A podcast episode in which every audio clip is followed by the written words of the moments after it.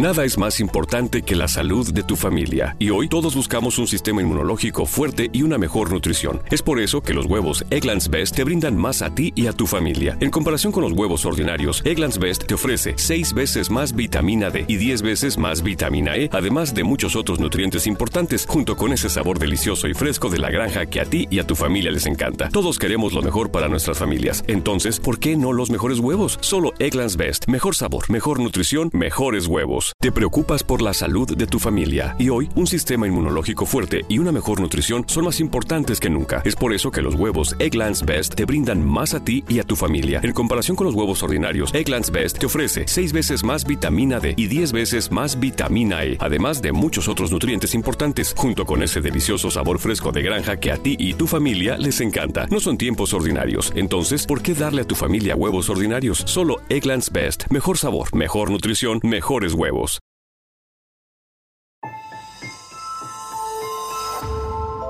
Durante años, se pensó que el Yeti vivía en los Himalayas. ¡Bienvenidos al Himalaya! Hoy, después de una extensiva investigación, sabemos que no es así. El Yeti está en México. Y este es su espacio. Yo, check this out.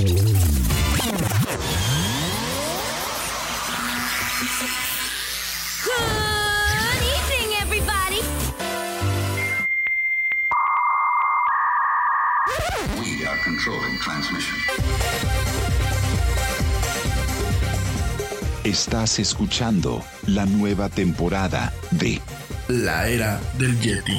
Tecnología, actualidad, arte, música, entretenimiento, política y mucho más en este espacio. La era del Yeti.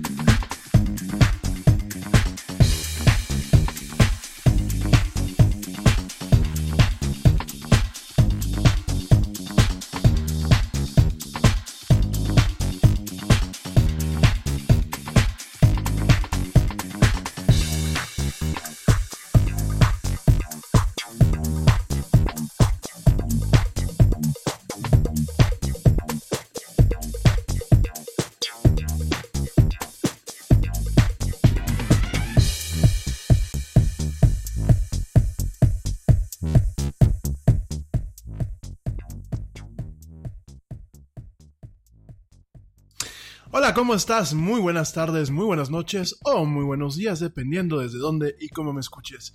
Como siempre, te doy la más cálida, la más cordial, la más sincera y la más peluda de las bienvenidas a esto que es el programa más de pelos de la radio, el más escuchado en Iberoamérica, esto que se llama La Era del Yeti. Yo soy Rami Loaiza y como siempre, me da un tremendo gusto estar contigo hoy, martes 23 de abril del 2019, en este espacio donde vamos a platicar de mucha tecnología, mucha actualidad y muchas otras cosas más. Gracias, gracias a ti que me estás escuchando en vivo a través de la plataforma Spreaker y de otras plataformas.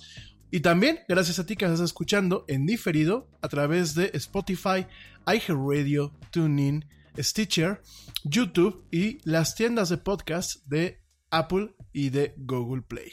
Gracias, de verdad, me da un tremendo gusto estar contigo en esta tarde, en esta tarde de martes, pues donde vamos a estar platicando de cuál de los sonidos de. cuál de los, cuál de los servicios de streaming de audio. No, bueno. ¿Cuál de los servicios de streaming de audio es el que suena mejor? Ayer empezamos con el tema. De entrada te dije Tidal. Hoy te voy a volver a platicar un poquito acerca de ese tema, sobre todo porque, bueno, algunos de ustedes me han estado mandando mensajes antes de comenzar el programa. Entonces vamos a retomar un poquito el tema y te voy a decir por qué suena mejor, bajo qué condiciones suena mejor y si eso debe de afectar tu decisión actual de estar usando, por ejemplo, Apple Music o Spotify o bien el tema de Amazon Music, ¿no? Entonces, bueno, vamos a estar platicando este tema el día de hoy. Principalmente, pues es lo que nos va a acaparar parte del programa.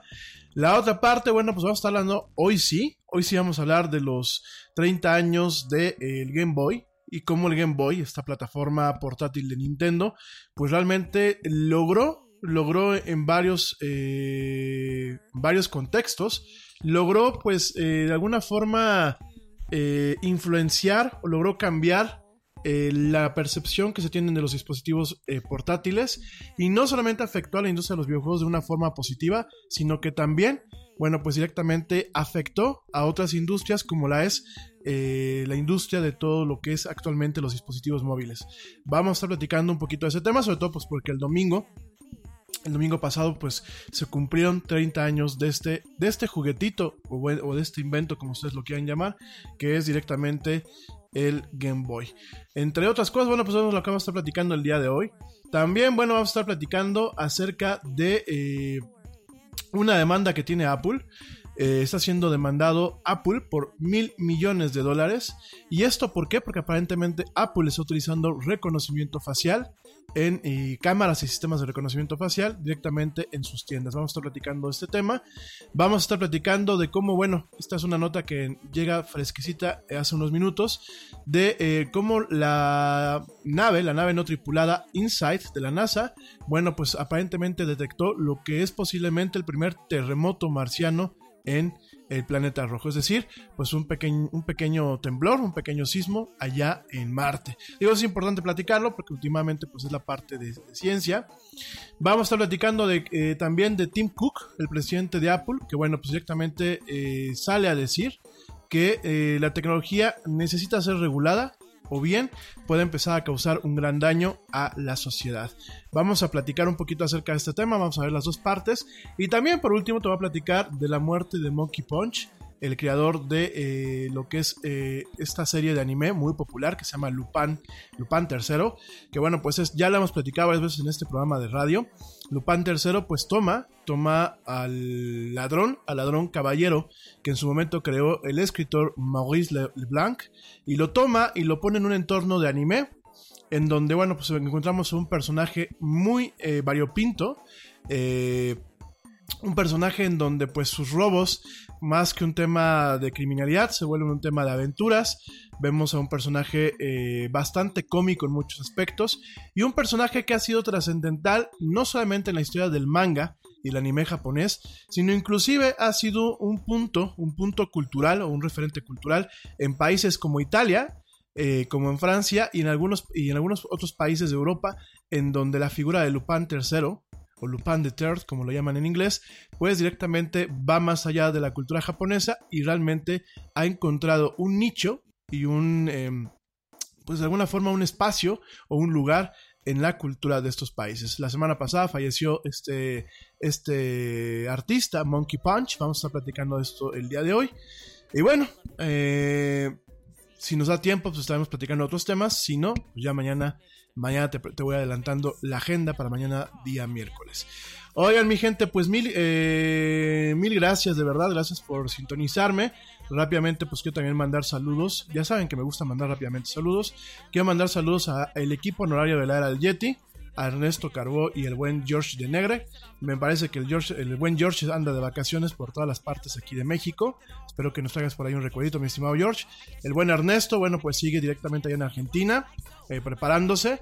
Estamos esperando a que tenga un poquito más de de tiempo y que tenga la capacidad de ya tener un lugar donde se pueda estar conectando para que retome lo que es directamente su eh, bueno, su tema de la sección de deportes, ¿no?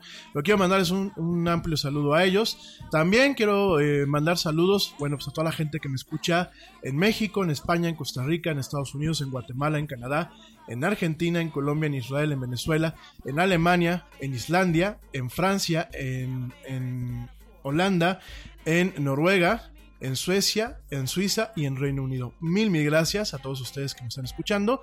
Y en un ratito más, pues ya mando saludos más personalizados a cada uno de ustedes que me siguen y tarde con tarde, pues me escuchan en esto que es la era del Yeti.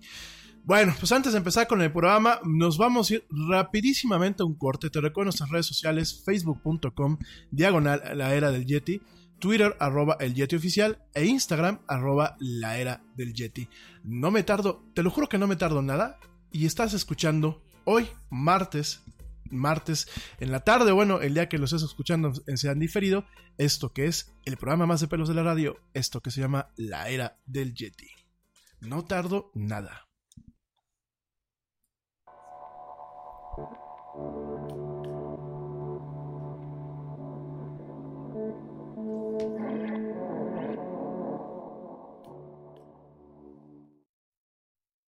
Yo, check this out. Este corte también es moderno. No te vayas.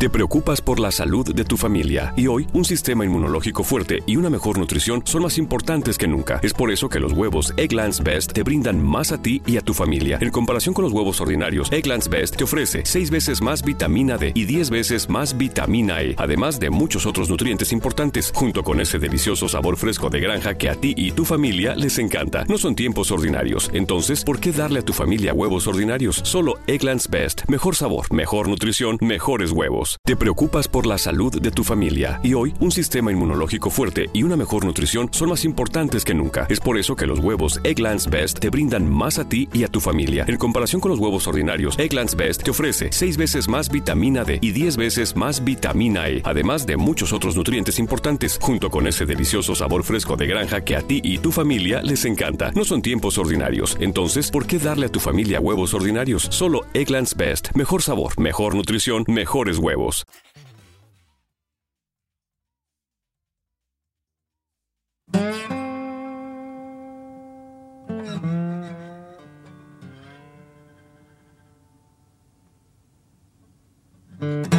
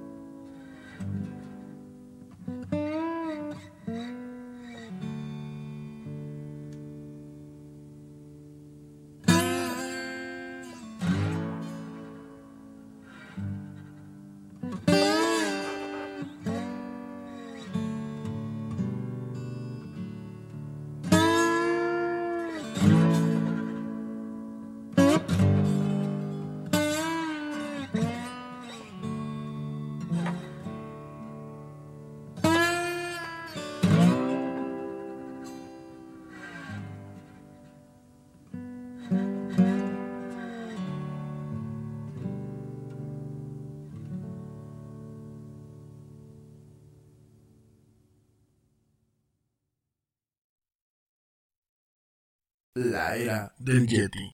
We are controlling transmission. Ya estamos de vuelta en la era del Yeti.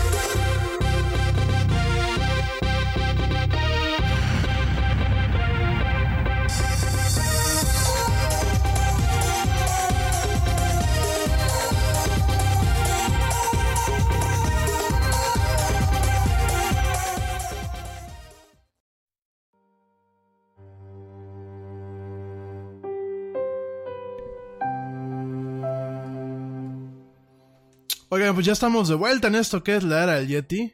Ya me dicen por acá que qué onda, que por qué pues, estoy metiendo estos cortes.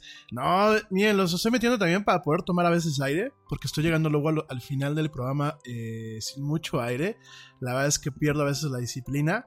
Y también para que ustedes no se mareen y bueno, pues puedan ir saltándose en algunas partes, que vamos dejando aquí los marcadores para la gente que está escuchando esto como si fuera un podcast. Y en parte también pues, para, para, los comerciales que están poniendo allá en Estados Unidos. Créanme que esa es la, la parte menos importante, lo, realmente el grueso es, es lo, lo, que les acabo de decir antes. Pero bueno, estamos en este programa ya, ya regresamos, no se me desesperen. Y déjenme, bueno, déjenme empezar platicando. bueno, también para que no me dé la tos. en fin.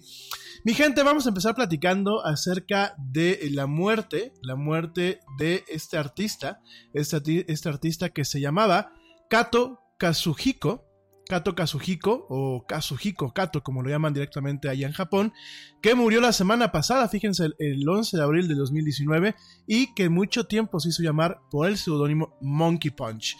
Eh, Monkey Punch como tal, bueno, pues fue un artista de manga, eh, mejor conocido por las series Lupin III. En este, pues a partir de este personaje es donde él realmente cobra muchísima fama. Es uno de los eh, mangas y uno de los animes y uno de los personajes más emblemáticos de lo que es la cultura japonesa. Yo no dudaría ni tantito que el año que viene en la apertura, en la apertura de lo que son los Juegos Olímpicos, por ahí nos toque ver a Lupin III, aunque está basado, el personaje de Lupin está basado, basado en un eh, personaje europeo, y te voy a platicar de eso. En el 2005, bueno, este señor eh, se volvió profesor de animación y de manga en la Universidad de Otemai, en lo que es la Facultad de Medios y Artes. También era un profesor eh, visitante de la Universidad de Tecnología de Tokio. Esto, bueno, lo logró en el mayo del 2010, hace nueve años. Este señor nació en Hamanaka, Hokkaido y durante toda su vida eh, vivió en Chiba, en, la, parte de Chiba, allá en, en, bueno, en Sakura. Sakura, que te recuerdo que cuando hablamos de Sakura, hablamos de los, los árboles de cerezos. Y bueno, él vivió en Sakura, en la, pues de alguna fo- forma en la provincialidad de, de Chiba, hasta su muerte la semana pasada. Él recibió en algún momento el premio, el premio de anime de Tokio en el 2015. El señor Kato, bueno, pues comenzó dibujando a una edad muy temprana, sin embargo no empezó a dibujar manga, o sea, no empezó a dibujar ja- el cómic japonés hasta que entró a la preparatoria. Él empezó originalmente eh, después de la universidad a trabajar como un artista de manga profesional bajo el nombre, bajo su nombre de Kazuhiko Kato. Acuérdense que en Japón primero eh, manejan siempre lo que es el apellido y después el nombre.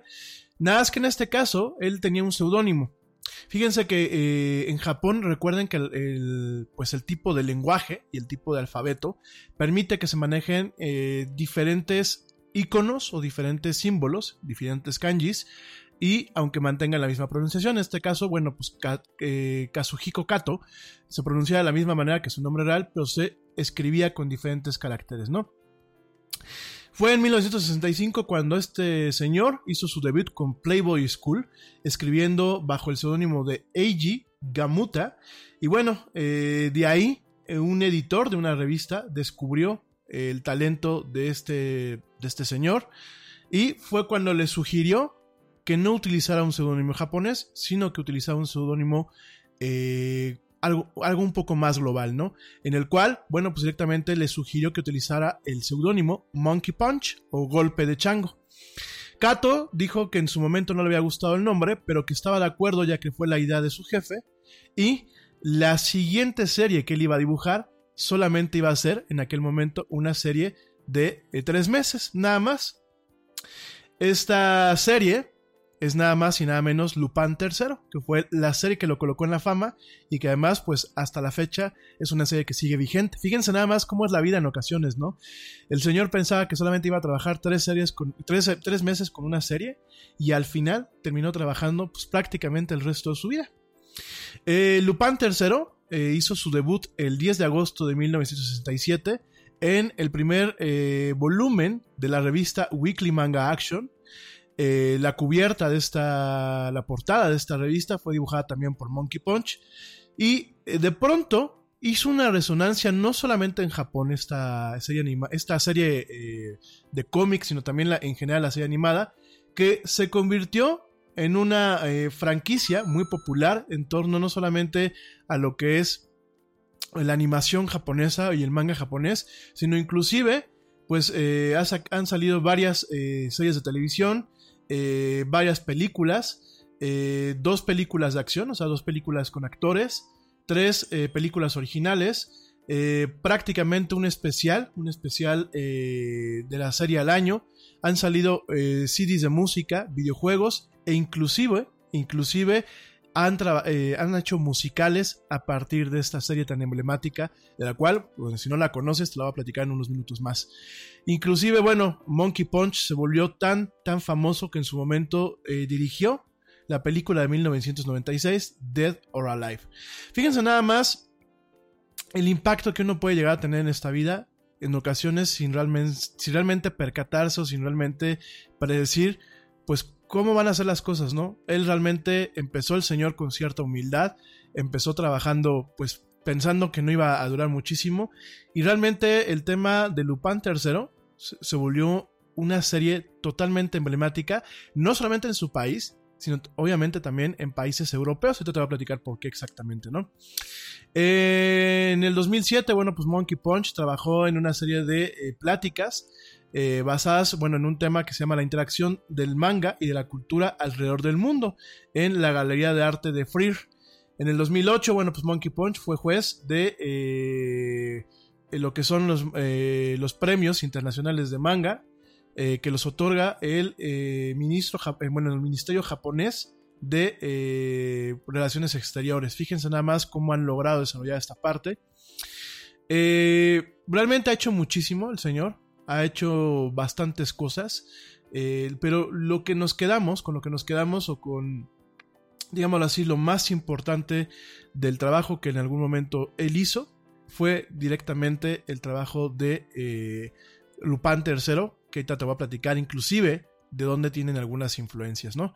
Durante mucho tiempo, pues Monkey Punch, y ahí va el tema de las influencias, comentó que él eh, le gustaba mucho el estilo y de hecho había tomado cierta parte del estilo de la revista Mad, la revista norteamericana Mad, de la cual ya platicaremos algún día porque es una revista en sí misma. Eh, yo me acuerdo que de chico luego la veía en el Summers y, no sé por qué mi- mi- mi- mis papás no me dejaban este, comprarla, ¿no? Es una revista sí para adultos, con mucha sátira política, con mucha sátira de la cultura popular. De hecho, lo que, lo que hacen hoy en día los Simpsons, o lo que empezaron a hacer como la familia animada más popular de la televisión, realmente la revista Mad lleva décadas haciéndola, burlándose de todo y de todo el mundo, con un lenguaje muy soez en ocasiones. Y por supuesto también él dice, eh, decía el señor Monkey Punch, que había tomado inspiración de artistas como Mort Rocker. Eh, Mort Rocker, bueno, trabajó mucho tiempo en Mad.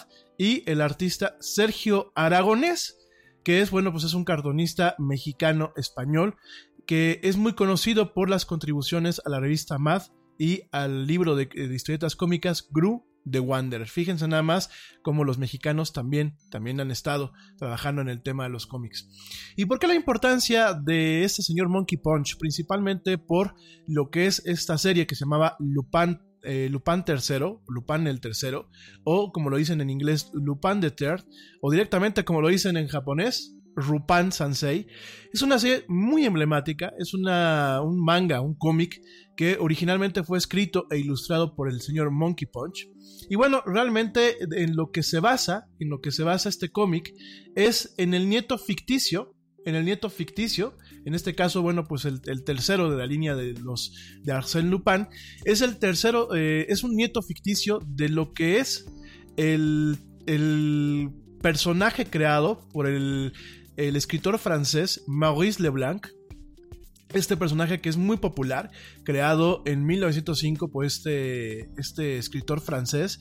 Y eh, Arsène Lupin, el original, el, el personaje de la novela francesa, eh, pues es, es un ladrón, un ladrón eh, caballero, es, una especie de Robin Hood, o es un ladrón eh, que roba por el gusto de robar, que también es el maestro del disfraz. Y bueno, originalmente el señor se llamaba Arsène Lupin, hasta que un político que tenía el mismo nombre se quejó, ¿no? En ese sentido, bueno, pues Maurice Leblanc, que en algún, momento te platicaré de él, pues lo modificó y el nombre de Arsène Lupin empieza realmente de forma oficial el 15 de julio de 1905 con la primera novela oficial de este personaje que se llamaba El arresto de Arsène Lupin.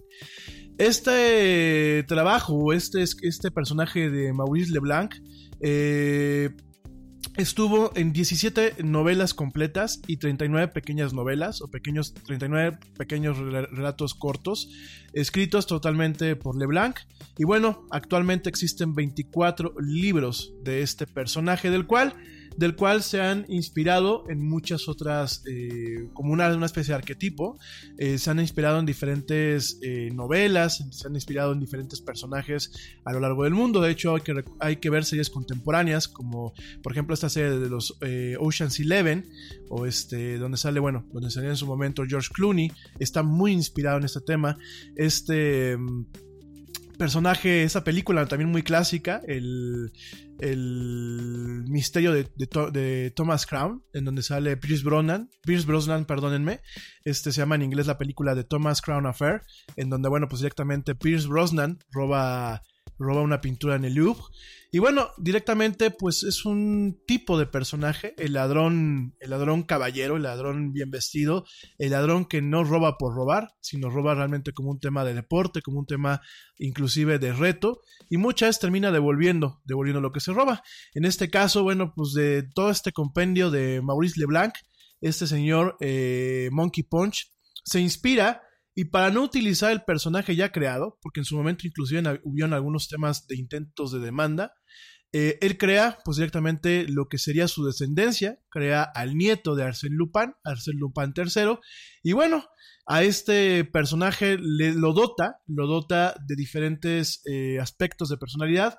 Tenemos eh, algunos aspectos del personaje original, original de Arsène Lupin con algunos eh, aspectos del personaje de James Bond. Te recuerdo que James Bond no solamente es el que aparece en las películas, sino el personaje de James Bond es un agente ficticio del secreto del servicio secreto este británico escrito originalmente por eh, Ian Fleming ya de ahí, bueno, pues directamente se fue a las películas y ya en su momento también platicaremos de James Bond como la franquicia que es, pero todo, todo arranca a partir eh, de, un, de una novela y del personaje de Ian Fleming, ¿no? En el caso de hacer Lupin, Arsène Lupin, la serie de Lupin III, ya muy mítica, realmente siempre lleva un toque de aventura, lleva un toque inclusive de comedia, y nos encontramos a personajes muy variopintos. Nos encontramos, por ejemplo, al oficial de policía, el inspector Koichi Senigata, o el, el inspector Senigata, que aquí en las versiones mexicanas se llamaba el inspector Zaragoza. Eh, un, este, ¿cómo se llama? Un, inspector que, bueno, viaja alrededor del mundo persiguiendo a Lupin III. Por supuesto, también encontramos a sus cómplices, porque el señor, el señor Lupin, eh, viaja con, eh, siempre con cómplices. Tenemos a su inseparable amigo, Daisuke Jigen, que bueno, Daisuke Jigen eh, es, un personaje muy complejo porque es un gatillero, no es como tal un, este, eh, un sicario, es un gatillero, y de hecho, bueno, el origen de Daisuke Jigen pues va inclusive a ser un gatillero en algún momento que trabajaba para la CIA, ¿no? A Daisuke Jigen siempre lo, encontramos, al igual que Lupin, lo encontramos siempre vestido de traje. En el caso de Lupin, los trajes son un poco más con cortes europeos. En el caso de Daisuke Jigen, lo encontramos con cortes un poco más americanos, usando un sombrero, que es una mezcla entre un sombrero fedora y un sombrero de vaquero. Encontramos también al samurai, obviamente en el momento que eh, Monkey Punch diseña estos personajes y se da cuenta que son personajes netamente más europeos. Eh, o más americanos, crea dos personajes que de alguna forma intentan plasmar lo que es la cultura japonesa. Uno de los personajes es el samurai, Goemon Ishikawa eh, que bueno, en su momento eh, fue un enemigo de él, mucho tiempo en el manga fue un enemigo de él, en, las primeras eh, series de animación también fue un enemigo, pero llega un momento en que se vuelve su aliado, ¿no? Y Goemon Ishikawa de alguna forma también plasma el anacronismo que se vive actualmente en Japón, una cultura donde tenemos muchas tradiciones, donde inclusive eh, detectamos una cultura en términos de población un tanto vieja. Ya platicaremos de ese tema, pero uno de los problemas que más aquejan a Japón es la, falta de, de gente joven y la falta de eh, nuevas, eh, nuevas generaciones. Es un problema que está viviendo Japón actualmente, ya lo platicaremos. Este personaje de Goemon Ishikawa, que pues es un, es un samurái, que en toda la serie sale vestido de samurái, pues realmente es un anacronismo y es una crítica a la misma sociedad japonesa, que ha tomado muchas cuestiones de la cultura occidental eh, todo lo que es la cultura americana, la cultura europea, sin embargo, pues mantiene ciertas costumbres de antaño directamente de lo que es la historia japonesa, ¿no? Y encontramos a una, a una heroína, a un personaje también muy dinámico, que es eh, Fujiko Mine. Fujiko Mine es un personaje que es la fe fatal, es eh, Matahari, es, es, el amor de, de Lupin III, pero es un amor entre, entre platónico e imposible. Y es un personaje que es muy, muy... Em, muy interesante porque desde que se publica lo que es la serie de Arsène Lupin, se plantea a, Fujiko Mine como una mujer empoderada, como una mujer que en ningún momento se deja rescatar fácilmente eh, por Lupin III, aunque bueno, si hay algunas circunstancias en donde este personaje, eh, por conveniencia, porque es muy astuta, es bastante lista, por conveniencia o por eh, un tema inclusive de atraer a Lupin a una trampa, es cuando se deja rescatar. Fujiko Mine pues es un juego, porque el personaje es muy voluptuoso, es un personaje que combina lo que es su astucia con la belleza física que ella tiene, es un personaje que bueno, la verdad a Monkey Punch le quedó bastante bien, para que vamos a decir que no, y es un personaje que eh, su nombre es un juego de palabras, porque Fuji, el Fuji de Fujiko, Fuji es del monte, del monte Fuji, de este volcán que está ahí en Japón. Y Mine significa en japonés curvas. Entonces, de alguna forma es el juego de palabra de las curvas del monte Fuji o las, o las curvas eh, que se asemejan al monte Fuji, ¿no? En un principio, bueno, Monkey Punch no le había dado tanto tanta relevancia a este personaje femenino, a pesar del empoderamiento que tenía. No es hasta más adelante cuando realmente nos encontramos con un personaje que realmente pues va al tú por tú con eh, Arsène Lupin, con Lupin III, vamos a llamarle así. Es un personaje que en las series tiene una dinámica increíble. Realmente yo les recomiendo que si no han visto las series, no les recomiendo tanto el manga, porque de hecho el manga una temporada lo estuvo publicando editorial Norma, no sé qué pasó y lo dejaron de publicar. Les recomiendo directamente todas las series. Las últimas dos temporadas están en el servicio de Crunchyroll. El Castillo de Cagliostro, que bueno, fue la versión de Lupin III animada y creada por Estudio Ghibli, de la mano de Miyazaki. Bueno, pues directamente está disponible eh, también en Netflix. Pero les recomiendo dense una vuelta a Crunchyroll y vean las dos últimas temporadas de lo que es eh, Lupin III. Es una serie muy emblemática.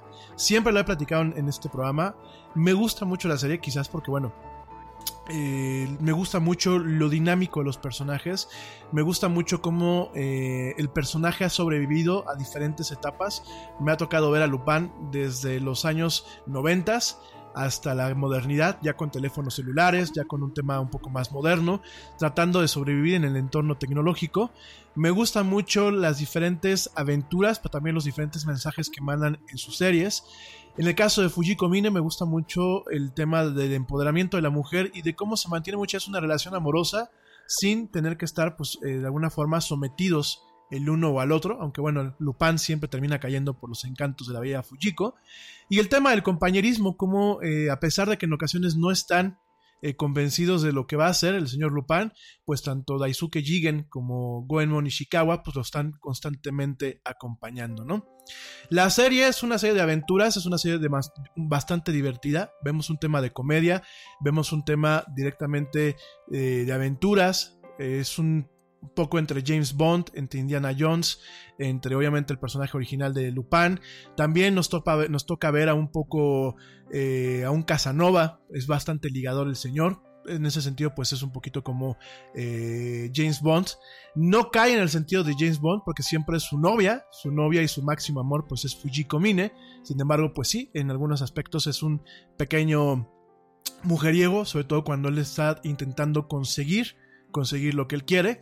Eh, de hecho, bueno, pues es, el personaje es una mezcla totalmente de modernidad y anacronismo antiguo.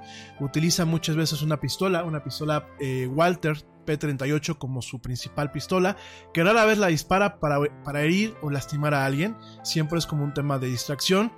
Eh, le gusta manejar coches, coches de vía real como el Mercedes-Benz SSK, el Fiat 500 de 1957. De hecho, este Fiat 500 lo vemos principalmente en el castillo de Cagliostro. Y es muy curiosa la forma en la que siempre se está escapando del dichoso inspector Senigata. En ese sentido, es un poquito como el mago David Copperfield, en donde por, por, trampas o por la astucia, porque es un cuate muy astuto, pues va escapando de las diversas situaciones que tiene, ¿no? En torno a lo que es la recepción de este, de este anime, fíjense que es muy importante porque principalmente ha tenido éxito, no solamente en Japón, sino ha tenido un éxito tremendo en lo que es Europa. De hecho, eh, las últimas dos series, las últimas dos series han tenido principalmente cabida o han sido estrenadas eh, junto con Japón, principalmente en Italia y en Francia. En Italia, Lupin III es un ícono, es un ícono para el país.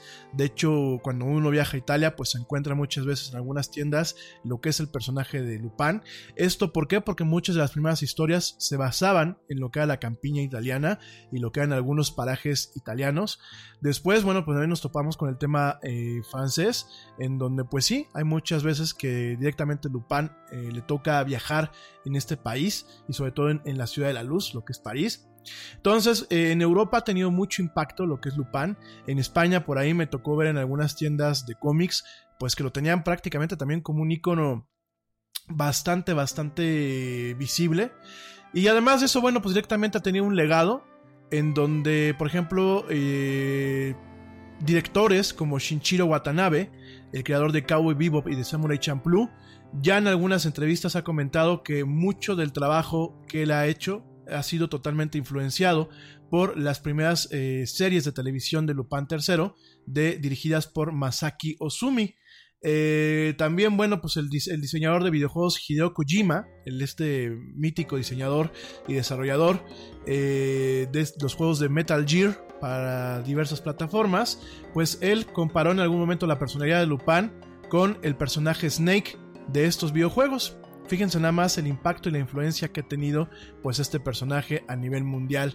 Por otro lado, bueno, pues inclusive eh, en, un, eh, en una canción de Kanye West del 2006 que se llamaba Touch the Sky o Toca el Cielo, el rapero Lupe Fiasco en múltiples, veces en la canción se eh, hace referencia a Lupin III. Fíjense nada más, hasta en la cultura popular norte- norteamericana ha logrado entrar, ¿no? Eh, en general, bueno, hay varios, varios lugares, varios lugares en, estado, en Japón, perdónenme, hay varios lugares en Japón que inclusive, inclusive han tenido, este, estatuas, han tenido estatuas, eh, por ejemplo, eh, en su momento, en Shibuya, que es un barrio de Tokio, en algún momento tuvieron una estatua de un Moai, estas estatuas que son eh, propias de los iconos estos enormes que tienen en la isla de Pascua, en donde, bueno, pues en su momento para llevársela a limpiar, este, esta, esta estatua del Moai, estas cabezas de los eh, titanes de la isla de Pascua, tienen una en Shibuya, en, directamente en este barrio, y cuando se la llevaron para la limpieza, directamente dejaron, dejaron una tarjeta, una tarjeta con el número del, del maestro del robo, que es Lupin III, en donde él decía gracias por el Moai, ¿no? En algunas otras partes de Tokio eh, encontramos inclusive cafés vinculados al personaje, encontramos estatuas, encontramos eh, inclusive en algunos parques de diversiones, encontramos pues algunas eh, atracciones directamente vinculadas a este mundo de Lupin III. En el 2009 la banda ja- japonesa y canadiense de rock, Monkey Magic, creó una, un video animado en donde, bueno, pues todos los, los personajes de Lupin III aparecían directamente con ellos. Y en sí, en sí es una, una franquicia que inclusive ha, ha llevado a que la compañía de trenes de Hokkaido, esta, acuérdense que bueno, en Japón se viaja mucho en tren, eh, creó en, el 2012 y todavía recientemente en lo que es su línea Hanasaki, ha creado diferentes trenes que están totalmente etiquetados o totalmente tienen un tema, un tema con adornos y con ciertas cuestiones directamente en honor a eh, Monkey Punch y en honor a Lupin III, esto porque Monkey Punch pues nació en Hokkaido, ¿no? Em, Muchos de estos recorridos, bueno, se extendieron hasta 2017.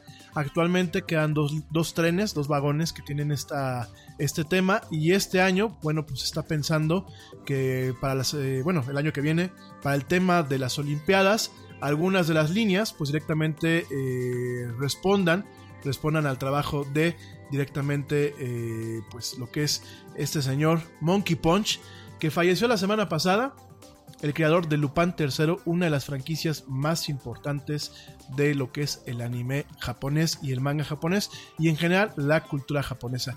De verdad, mi gente, si tienen ganas de reírse un rato, si, tienen ganas de divertirse, de conocer uno de los legados eh, que nos puede dejar en algún momento la cultura japonesa, pues definitivamente es este personaje de Lupin III y la serie de Lupin III.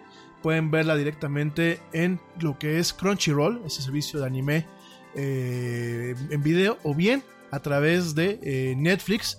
En Netflix está una de las películas de, de Lupin III que se llama El Castillo de Cagliostro, que bueno, ya en su momento platicaremos de ella porque El Castillo de Cagliostro no la produjo ni la animó Monkey Punch, quien la produjo y la animó fue directamente el señor Miyazaki y como uno de los primeros esfuerzos de lo que es Estudio Ghibli. Ya hemos platicado de Estudio Ghibli, que bueno, en su momento pues es, lo consideramos el Disney, el Disney de... eh, el Disney de la animación japonesa.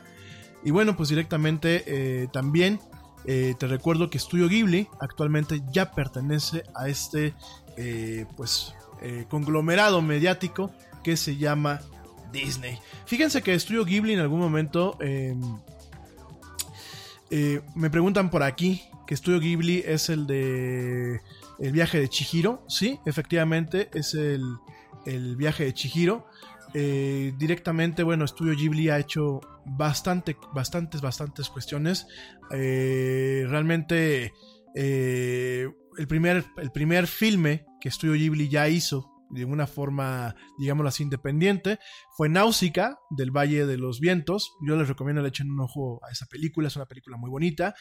Las películas más, eh, más impactantes y una, una, una película animada japonesa que yo les recomiendo que la vean es eh, la, la tumba de las, este, de las luciérnagas. La tumba de las luciérnagas, este, pues es una...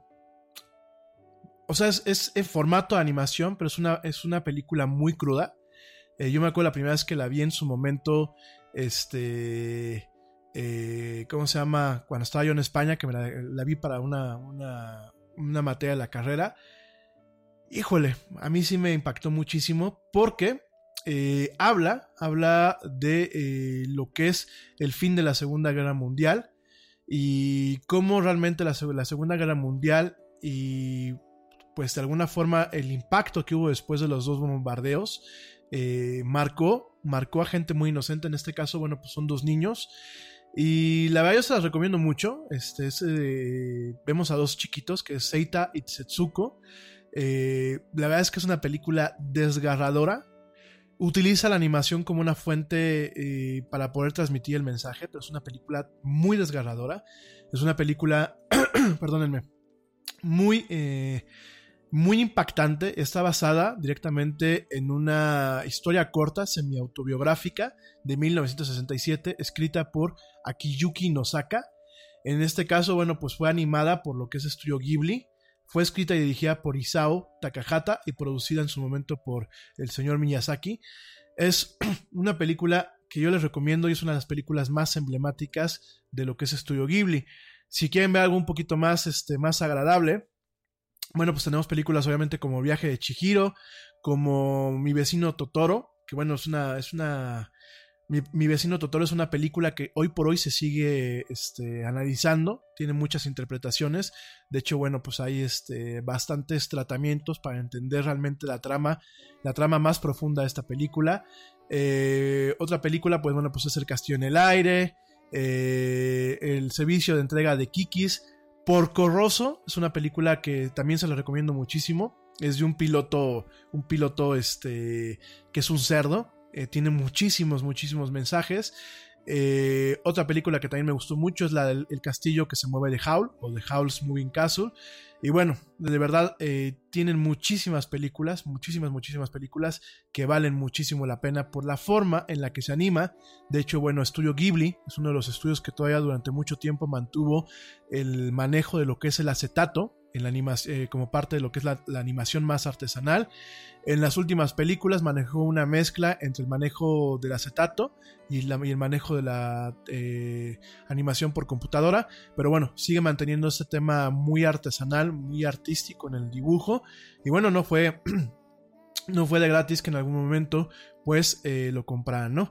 ¿Por qué te, te, platico esto? Bueno, pues ya estamos hablando de personajes japoneses, como lo es Monkey Punch, que falleció, y bueno, pues Estudio Ghibli, pues es otro personaje, o es otro estudio, como junto con el señor Miyazaki, que bueno, son estudios y personajes muy importantes que no solamente son el referente de su cultura, sino son el referente de ciertas artes, en este caso de la animación, a nivel internacional. En fin, mi gente, me voy rapidísimo un corte, no tardo. Regresando, vamos a estar platicando de cuál es la plataforma de audio que suena mejor y también te voy a platicar de aparentemente el primer temblor detectado allá en Marte. Así como lo escuchas. No me tardo nada. Te recuerdo mis redes sociales, facebook.com diagonal la era del Yeti, y Twitter arroba el Yeti oficial e Instagram arroba la era del Yeti. Ya vuelvo, estamos en esta tarde de martes platicando de temblores marcianos, de animación japonesa y de qué plataforma de sonido suena mejor en esto que es la era del Yeti.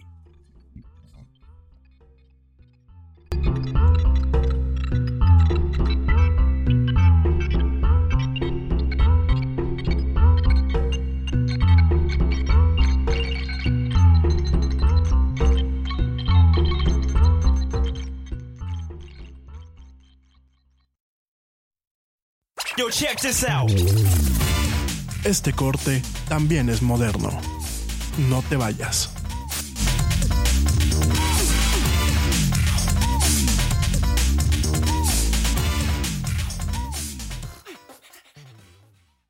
Nada es más importante que la salud de tu familia y hoy todos buscamos un sistema inmunológico fuerte y una mejor nutrición. Es por eso que los huevos Egglands Best te brindan más a ti y a tu familia. En comparación con los huevos ordinarios, Egglands Best te ofrece 6 veces más vitamina D y 10 veces más vitamina E, además de muchos otros nutrientes importantes, junto con ese sabor delicioso y fresco de la granja que a ti y a tu familia les encanta. Todos queremos lo mejor para nuestras familias. Entonces, ¿por qué no los mejores huevos? Solo Egglands Best. Mejor sabor, mejor nutrición, mejores huevos. Te preocupas por la salud de tu familia y hoy un sistema inmunológico fuerte y una mejor nutrición son más importantes que nunca. Es por eso que los huevos Egglands Best te brindan más a ti y a tu familia. En comparación con los huevos ordinarios, Egglands Best te ofrece 6 veces más vitamina D y 10 veces más vitamina E, además de muchos otros nutrientes importantes, junto con ese delicioso sabor fresco de granja que a ti y tu familia les encanta. No son tiempos ordinarios, entonces, ¿por qué darle a tu familia huevos ordinarios? Solo Egglands Best. Mejor sabor, mejor nutrición, mejores huevos. Are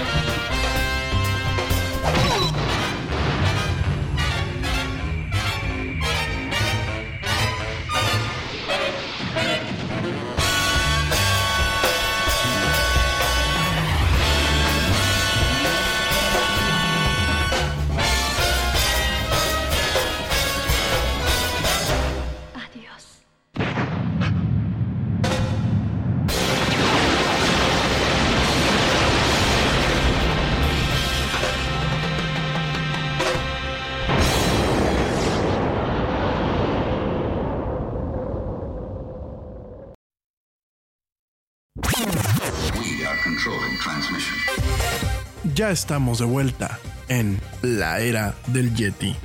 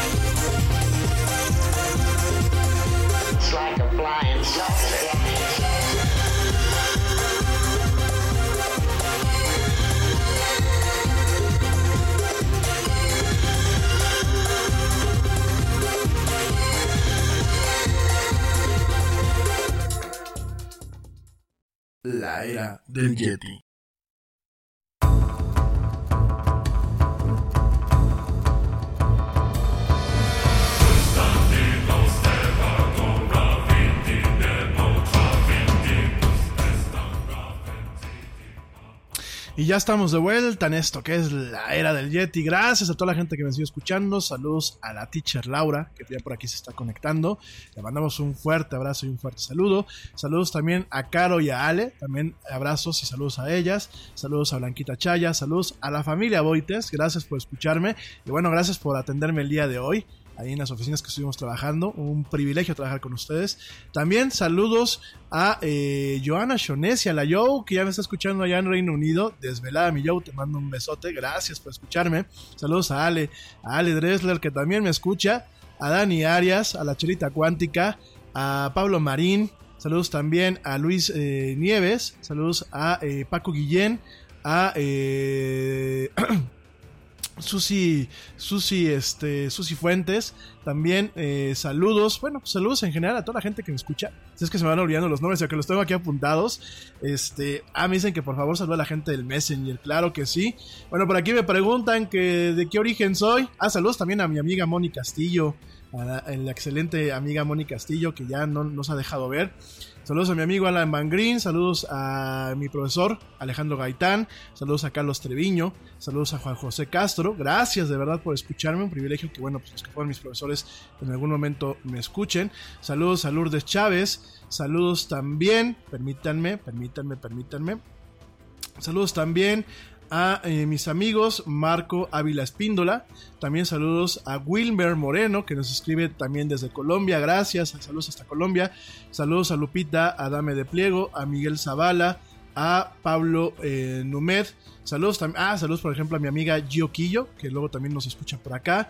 También saludos, saludos a eh, Don Chano, ¿cómo está? Ya ayer lo saludé. Por aquí me, ya le contesté algunas de las preguntas que me hizo. No las voy a pasar al aire, porque si no nos llevaría todo el programa. Pero bueno, eh, gracias por eh, sus preguntas, ya se las acabo de contestar. Saludos también a Luis Salva, a Carlos Manrique, a eh, Patricia Galaviz Estrada.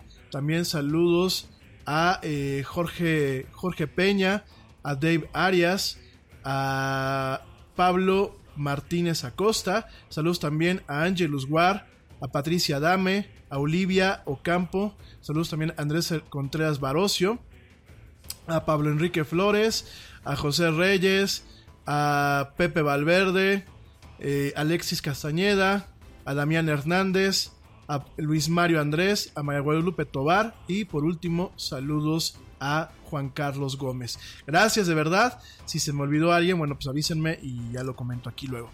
Bueno, eh, me dicen que por aquí que por qué mi foto parece que de qué origen soy, que si pa- parece si soy árabe, le dije no, soy de aquí de México. Sí traigo pues una mezcolanza de sangres, tengo un poquito de sangre eh, de origen eh, vasco, tengo un poquito de sangre también de origen turco, de origen griego. Eh, orgullosamente digo, pues yo soy hecho en México, en la Ciudad de México, chilango, como decimos aquí en, en- en este, en este país, soy orgullosamente chilango, pero sí, a veces A veces yo me veo y hasta yo me asusto porque parezco terrorista, ¿no? Pero bueno, este, gracias a todos. Mi gente, pues rápidamente déjame te cuento. Te cuento que bueno, hace unas horas directamente lo que es la NASA. La NASA eh, comunicó que aparentemente su nave no tripulada, Insight, eh, lo que es bueno la, la parte que aterrizó, y que bueno, pues está desde noviembre allí en, lo que es la superficie de este planeta rojo, pues aparentemente detectó lo que es su posible primer temblorcito en lo que es el planeta rojo. Digo, ahora que en estos días ha estado temblando por todas partes, pues hasta Marte, hasta Marte, pues hay temblorcitos. Eh, por aquí algunos de ustedes me han estado preguntando el tema de los temblores, mañana los platicamos. No es un tema, eh, vuelvo a lo mismo, no se puede predecir, no se pueden predecir los temblores. Eh, no hay ni temas de los videntes ni, ni, temas de tecnología que permitan en estos momentos predecir cuándo va a temblar y cómo va a temblar. Por aquí algunos de ustedes me decían hoy en la mañana es que ayer tembló en la Ciudad de México y ni nos enteramos porque no sonó la alarma sísmica. Depende de dónde se genera el temblor, es como se dispara la alarma sísmica. De igual forma, pues son, eh, son cuestiones que hasta el momento no, contamos con la tecnología necesaria para poderlas medir adecuadamente y predecir adecuadamente. Entonces, ya mañana lo platicaremos un poquito, pero pues no, no caigamos en teorías de la conspiración. Por ahí me mandaron ustedes una cadena diciendo que este viernes iba a haber un terremoto como el de hace dos años. No, amigos míos. O sea, no hay forma de predecir. Y el hecho de que tiemble en varias partes del mundo no significa que a nosotros nos va a tocar un temblor fuerte, uno chiquito, o inclusive pues que no nos toque ninguno. la verdad es que en la Tierra constantemente está temblando. Los temblores se deben al choque de las, plata, de las placas tectónicas que tenemos y además posiblemente al reacomodamiento o las influencias que tienen algunas partes del núcleo, que bueno, se presupone o se piensa que el núcleo de del planeta Tierra está hecho totalmente de eh, hierro, de hierro totalmente fundido, lo cual también ayuda a mantener un tema de eh, lo que es este, pues los campos electromagnéticos en este, en, eh, en este planeta. Por ahí algunos de ustedes me decían, oye, Yeti, es que los temblores que estamos viendo es por el cambio del polo norte magnético. No. Hasta el momento no hay ningún aspecto de la ciencia que genere una correlación al respecto. Pero bueno, ya mañana lo vamos a platicar en un espacio muy pequeñito, pero lo vamos a estar platicando. Pero de entrada, no se me asusten, no van a haber temblores. A ver, gente. Eh, no, no porque estén habiendo temblores a nivel mundial y haya temblado ayer en la Ciudad de México, significa que el viernes vaya a temblar fuerte vaya a llevar un terremoto o no. Realmente, vuelvo a lo mismo, los temblores son totalmente impredecibles. Como puede haber un temblor el jueves de 1. Eh, de un grado en la escala de Richter y que nadie se entere, como puede haber uno fuerte, como puede haber uno pequeño. Realmente no hay factores todavía que indiquen la aproximación de un temblor o realmente no hay factores que indiquen cuándo va a ser un terremoto, cuándo va a ser trepidatorio, cuándo va a ser oscilatorio. No hay todavía factores eh, totalmente ubicados por la ciencia que realmente digan, pues va a temblar tal día, a tal hora y con tal intensidad. Por supuesto, lo que hacen muchos... Eh,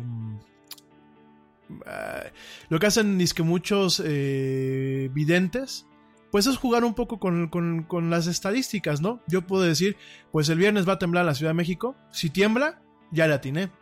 Si no, ya se les olvidó a la gente, ¿no? Entonces es un poquito ese juego, ¿no? No caigamos en, en, cosas que no son. Y en el caso, bueno, pues de este, de este instrumento, este instrumento que fue llamado Marsquake, directamente en, allá en, en Marte, eh, de alguna forma, pues es un temblor marciano, eh, pues directamente lo que está eh, fue muy pequeño, sin embargo, aún así es una prueba de que Marte es un planeta que está eh, sísmicamente activo.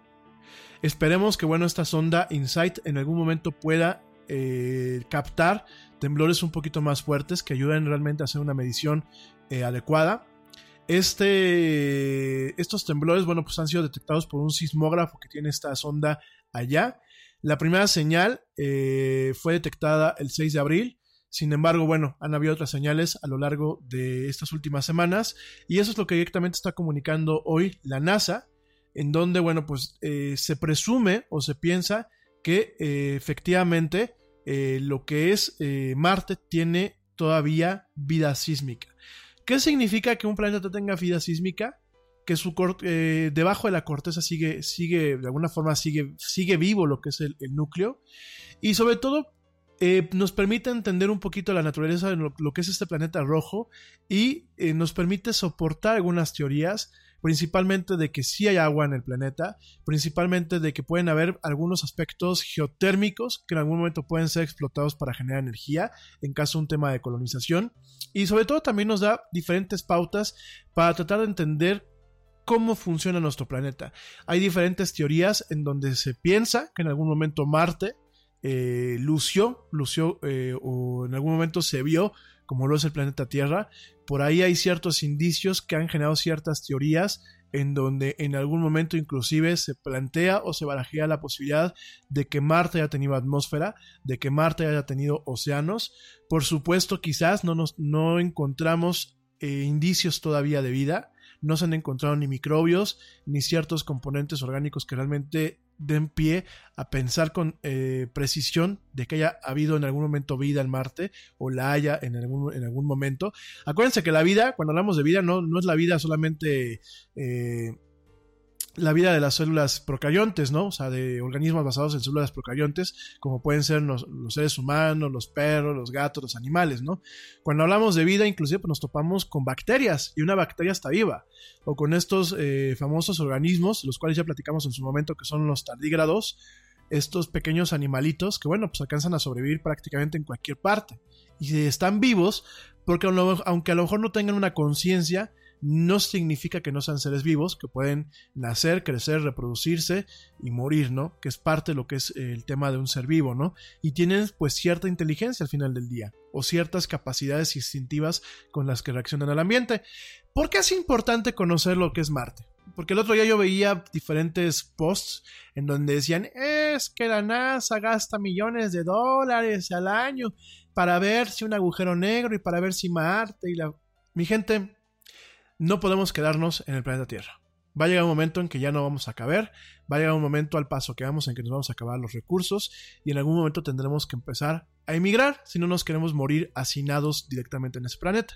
Si bien es el escenario de la ciencia ficción más triste o de la más apocalíptica, es un escenario que cada día se ve más cercano. De hecho, ya lo vamos a platicar en algún programa eh, de esta semana o la siguiente. Vamos a estar platicando de que ya los científicos nos han dicho que estamos prácticamente con un pie en el punto del no regreso en torno a empezar a hacer esfuerzos que realmente permitan frenar lo que es el, el calentamiento global. Así, tal cual. Y así como vamos, en donde pues realmente nos vale un pepino todo y donde pues en vez de buscar las energías renovables y las energías limpias, pues seguimos eh, eh, pensando que el petróleo, que el carbón, que energías sucias pues van a ser las que nos van a hacer el paro el día de mañana, no solamente aquí en México, eh, también en Estados Unidos, para que no crean que estoy aquí atacando a nuestro heroico gobierno mexicano.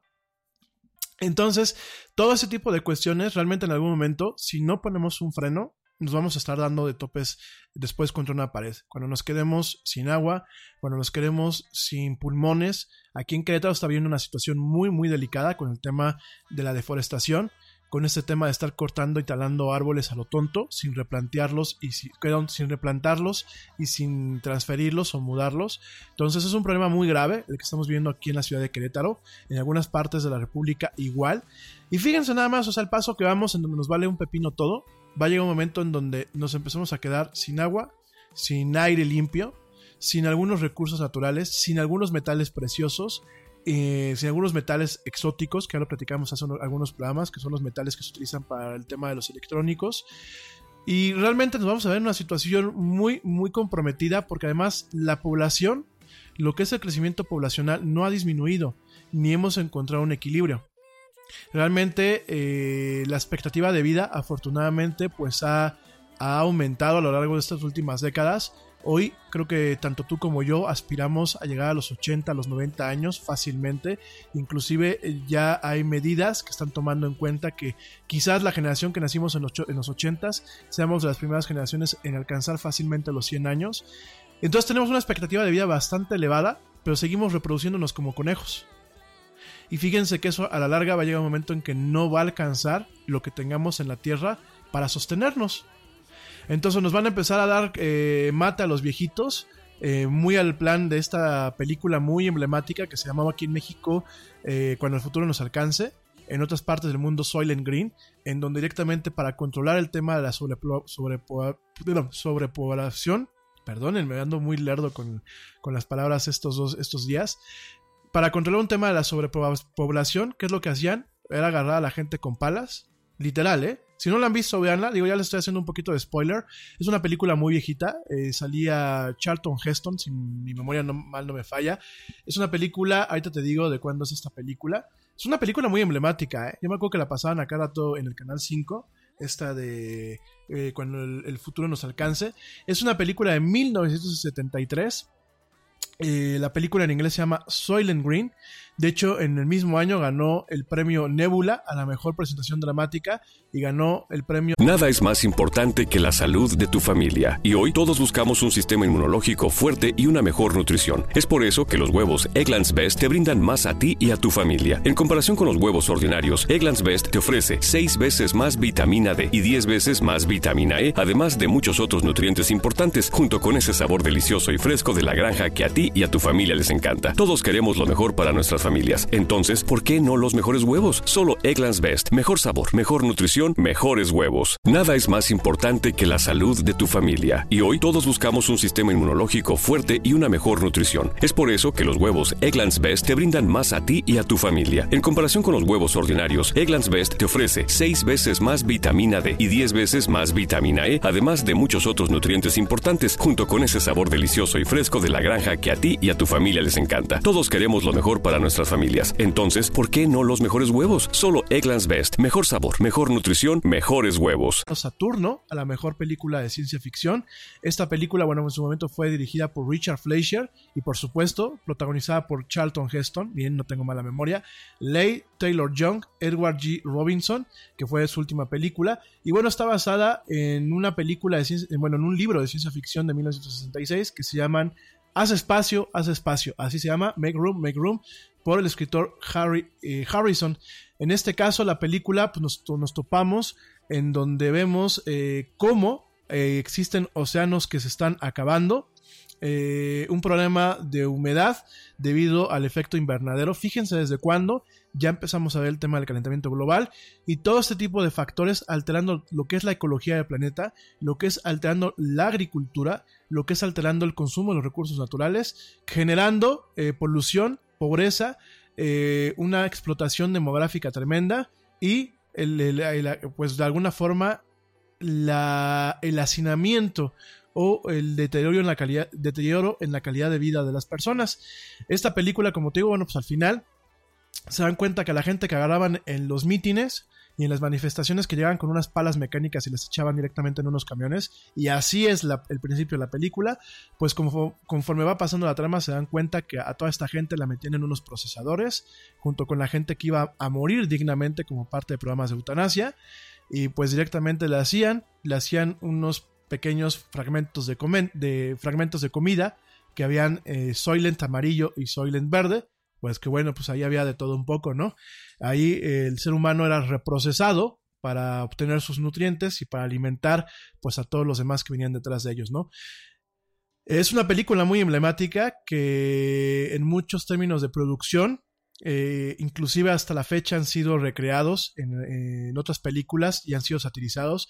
De hecho, bueno, pues en el tema de los Simpsons hay una, hay una parte, hay una parte que inclusive pues eh, hace, emula, emula la escena, una escena muy, muy cruda en donde, bueno, una persona va a eutanizarse, llega a una sala donde le ponen pues un, un proceso visual con muchas escenas y con una, eh, con un tema musical mientras le, pues le ponen un suero para fallecer, el tema que es directamente la eutanasia, ¿no? De hecho es muy dramático porque es la, la, la única vez que el personaje que en, este en esta parte, en esta escena se está haciendo la eutanasia, es la única parte en donde eh, ve eh, bosques, ve animales extintos, ve ríos, ve este, lo que es la profundidad de los océanos. ¿Por qué? Porque ya directamente nada de eso se encuentra en ese mundo, ¿no? Y aunque son películas muy distópicas, y aunque muchos pueden decir, bueno, pues es ciencia ficción, esperemos que en el caso de lo que es nuestro mundo actual, la realidad no supere la ficción. Tomando en cuenta todo esto que te digo, por eso es importante todos los avances científicos a los que vamos llegando. porque en algún momento nos van a permitir, al igual que nosotros fantaseamos con las cuestiones más negativas, quizás en algún momento nos permitan fantasear y plantear cuestiones que en algún momento se materialicen y empezamos a tener, por ejemplo, colonias en Marte o colonias en otros planetas que nos aligeran un poquito la carga poblacional y que nos permitan explotar, pues suena muy feo, ¿no? Pero que nos permitan explotar los recursos de otros planetas y que nos permitan tener vida nueva en otros planetas.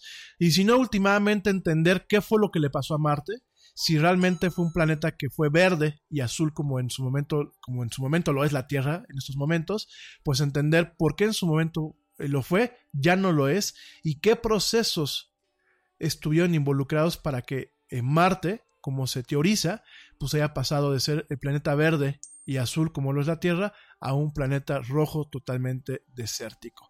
Entonces en este sentido, bueno, pues es una nota bastante importante, este pequeño sismo detectado por la sonda InSight y estamos al tanto de otro tipo de fenómenos que ocurran en este, en este que es nuestro planeta rojo la era del Yeti. Y bueno, vamos a pasar directamente al tema que habíamos empezado a platicar el día de ayer, el tema de qué plataforma de sonido, qué plataforma musical se escucha mejor. Yo te platicaba que actualmente las principales plataformas es, eh, son Spotify. Spotify, bueno, pues es la que tiene el mercado principal aquí en México. Después tenemos lo que es eh, Apple Music que de alguna forma va integrada o va derivada junto con lo que es iTunes de Apple, que te recuerdo que bueno, iTunes mucho tiempo pues fue eh, la principal tienda de música, no solamente en México, sino en Estados Unidos y en otras partes del mundo, y de hecho lo sigue siendo en muchos aspectos. Eh, después tenemos Amazon Music, que bueno, pues es uno de los eh, nuevos competidores que están entrando. También tenemos a YouTube. YouTube, acuérdate que hay un programa premium en donde ofrece una aplicación que se llama YouTube Music, donde directamente encontramos pues el tema de la música eh, con la capacidad de ser descargadas a esta aplicación y de generar listas de reproducción. Y también encontramos, bueno, diferentes servicios como Deezer, como iHeartRadio. Eh, la cuestión, miren, y bueno, obviamente Tidal, de lo que hablábamos el día de ayer, ¿no? La cuestión es claramente como servicios musicales encontramos a Spotify, a Apple Music y directamente a Amazon Music. Por aquí me está diciendo Juan Pablo, eh, Juan, Pablo Ramos, me dice que qué pasó con Claro Music. Miren, Claro Music es un, es un servicio de aquí de América Móvil, de la dueña de Telmex y de Telcel y de los servicios de Claro en América Latina. Es del señor, del ingeniero Slim. Eh, claro Music, ¿qué es lo que tiene? Que tiene un catálogo muy deficiente.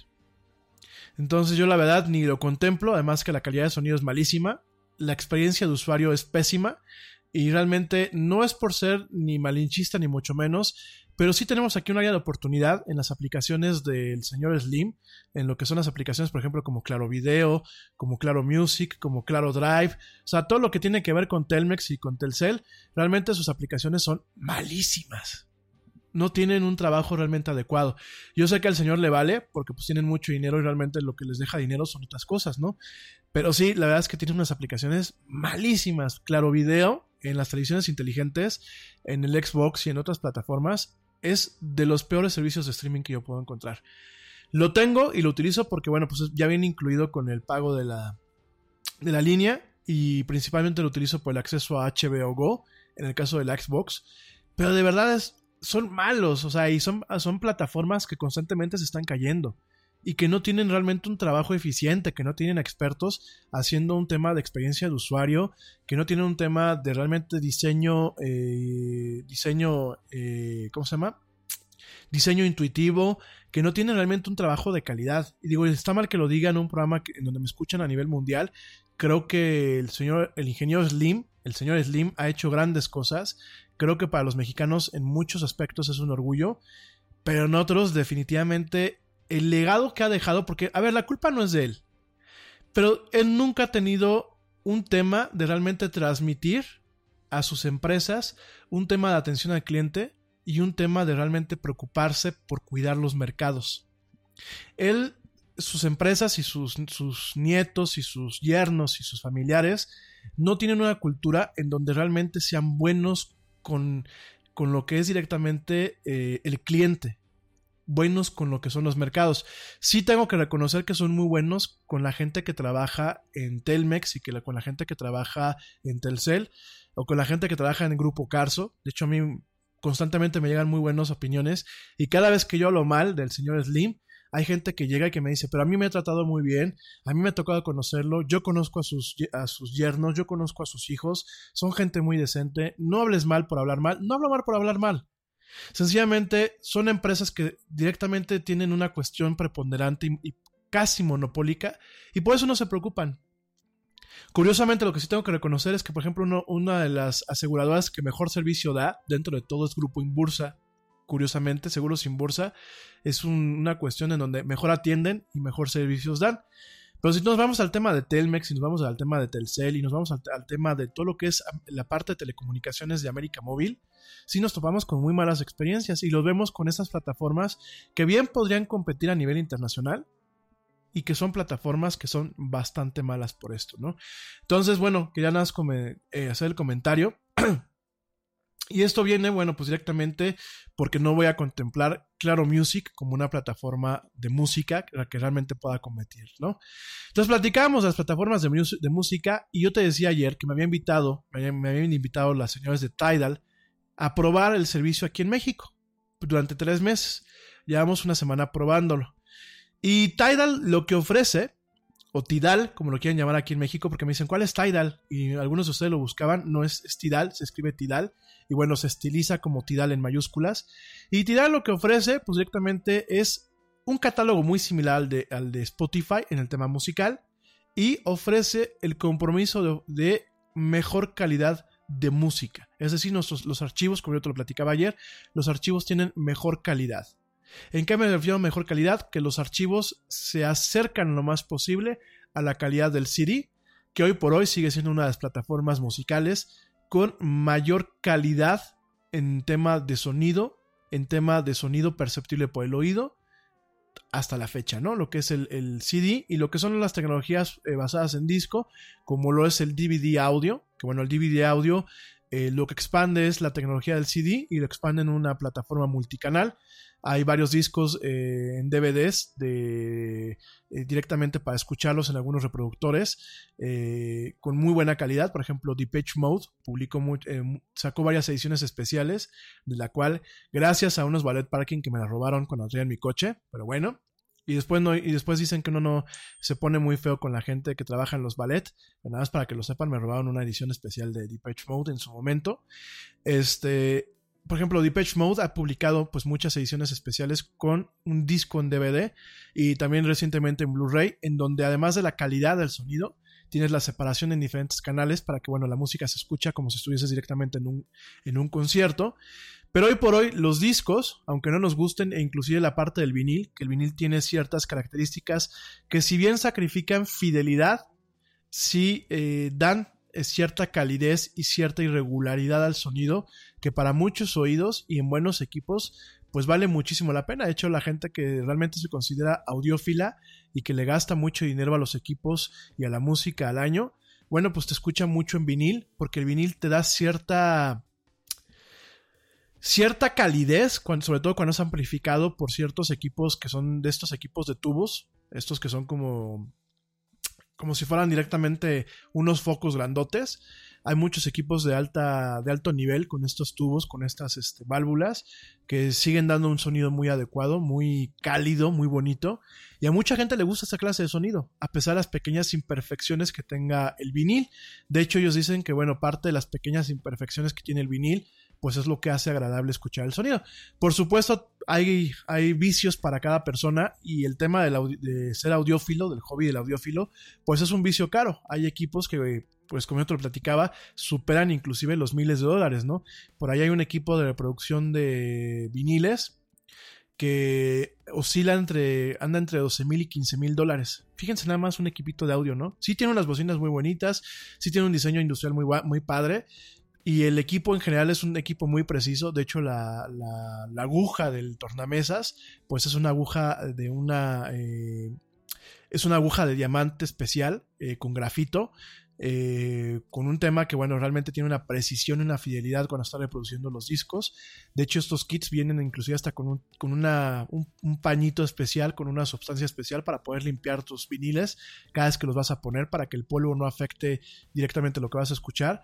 Trae un amplificador especial de tubo, así le llaman, de tubos o de estos, estos tipos de, de lo que había antes de los transistores, pues caen esos tubos. Y bueno, hay gente que se clava con esa textura, ¿no? Y Tidal, Tidal es uno de los servicios que intenta, que intenta eh, de alguna forma llegar a parte de ese mercado, ¿no? Actualmente Tidal eh, tiene eh, más de 3 millones de, suscriptores a nivel internacional, está operando en 53 países. El 23 de enero de- del 2017, Spring Corporation compró el 33% de Tidal. Eh, el resto sigue perteneciendo a eh, Project Panther Bitco, que es la empresa de Jay-Z, este rapero, que es el esposo de Mariah Carey.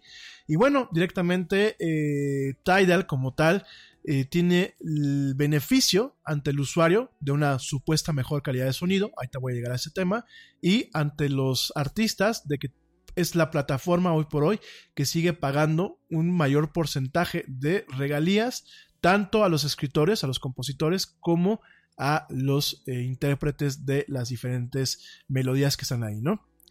Bueno, ¿qué pasa con Tidal? Ya te platico un poco la historia ayer, no me voy a repetir, si no, no vamos a acabar el programa. Te yo te decía anoche, lo probamos, lo probamos en dos configuraciones. Lo probé primeramente con un equipo profesional. ¿Cuál es el equipo profesional? Primero lo probé con mi computadora, mi computadora MacBook, que es una, una computadora común y corriente. Lo probé con, audífonos especiales. En este caso utilicé dos tipos de audífonos.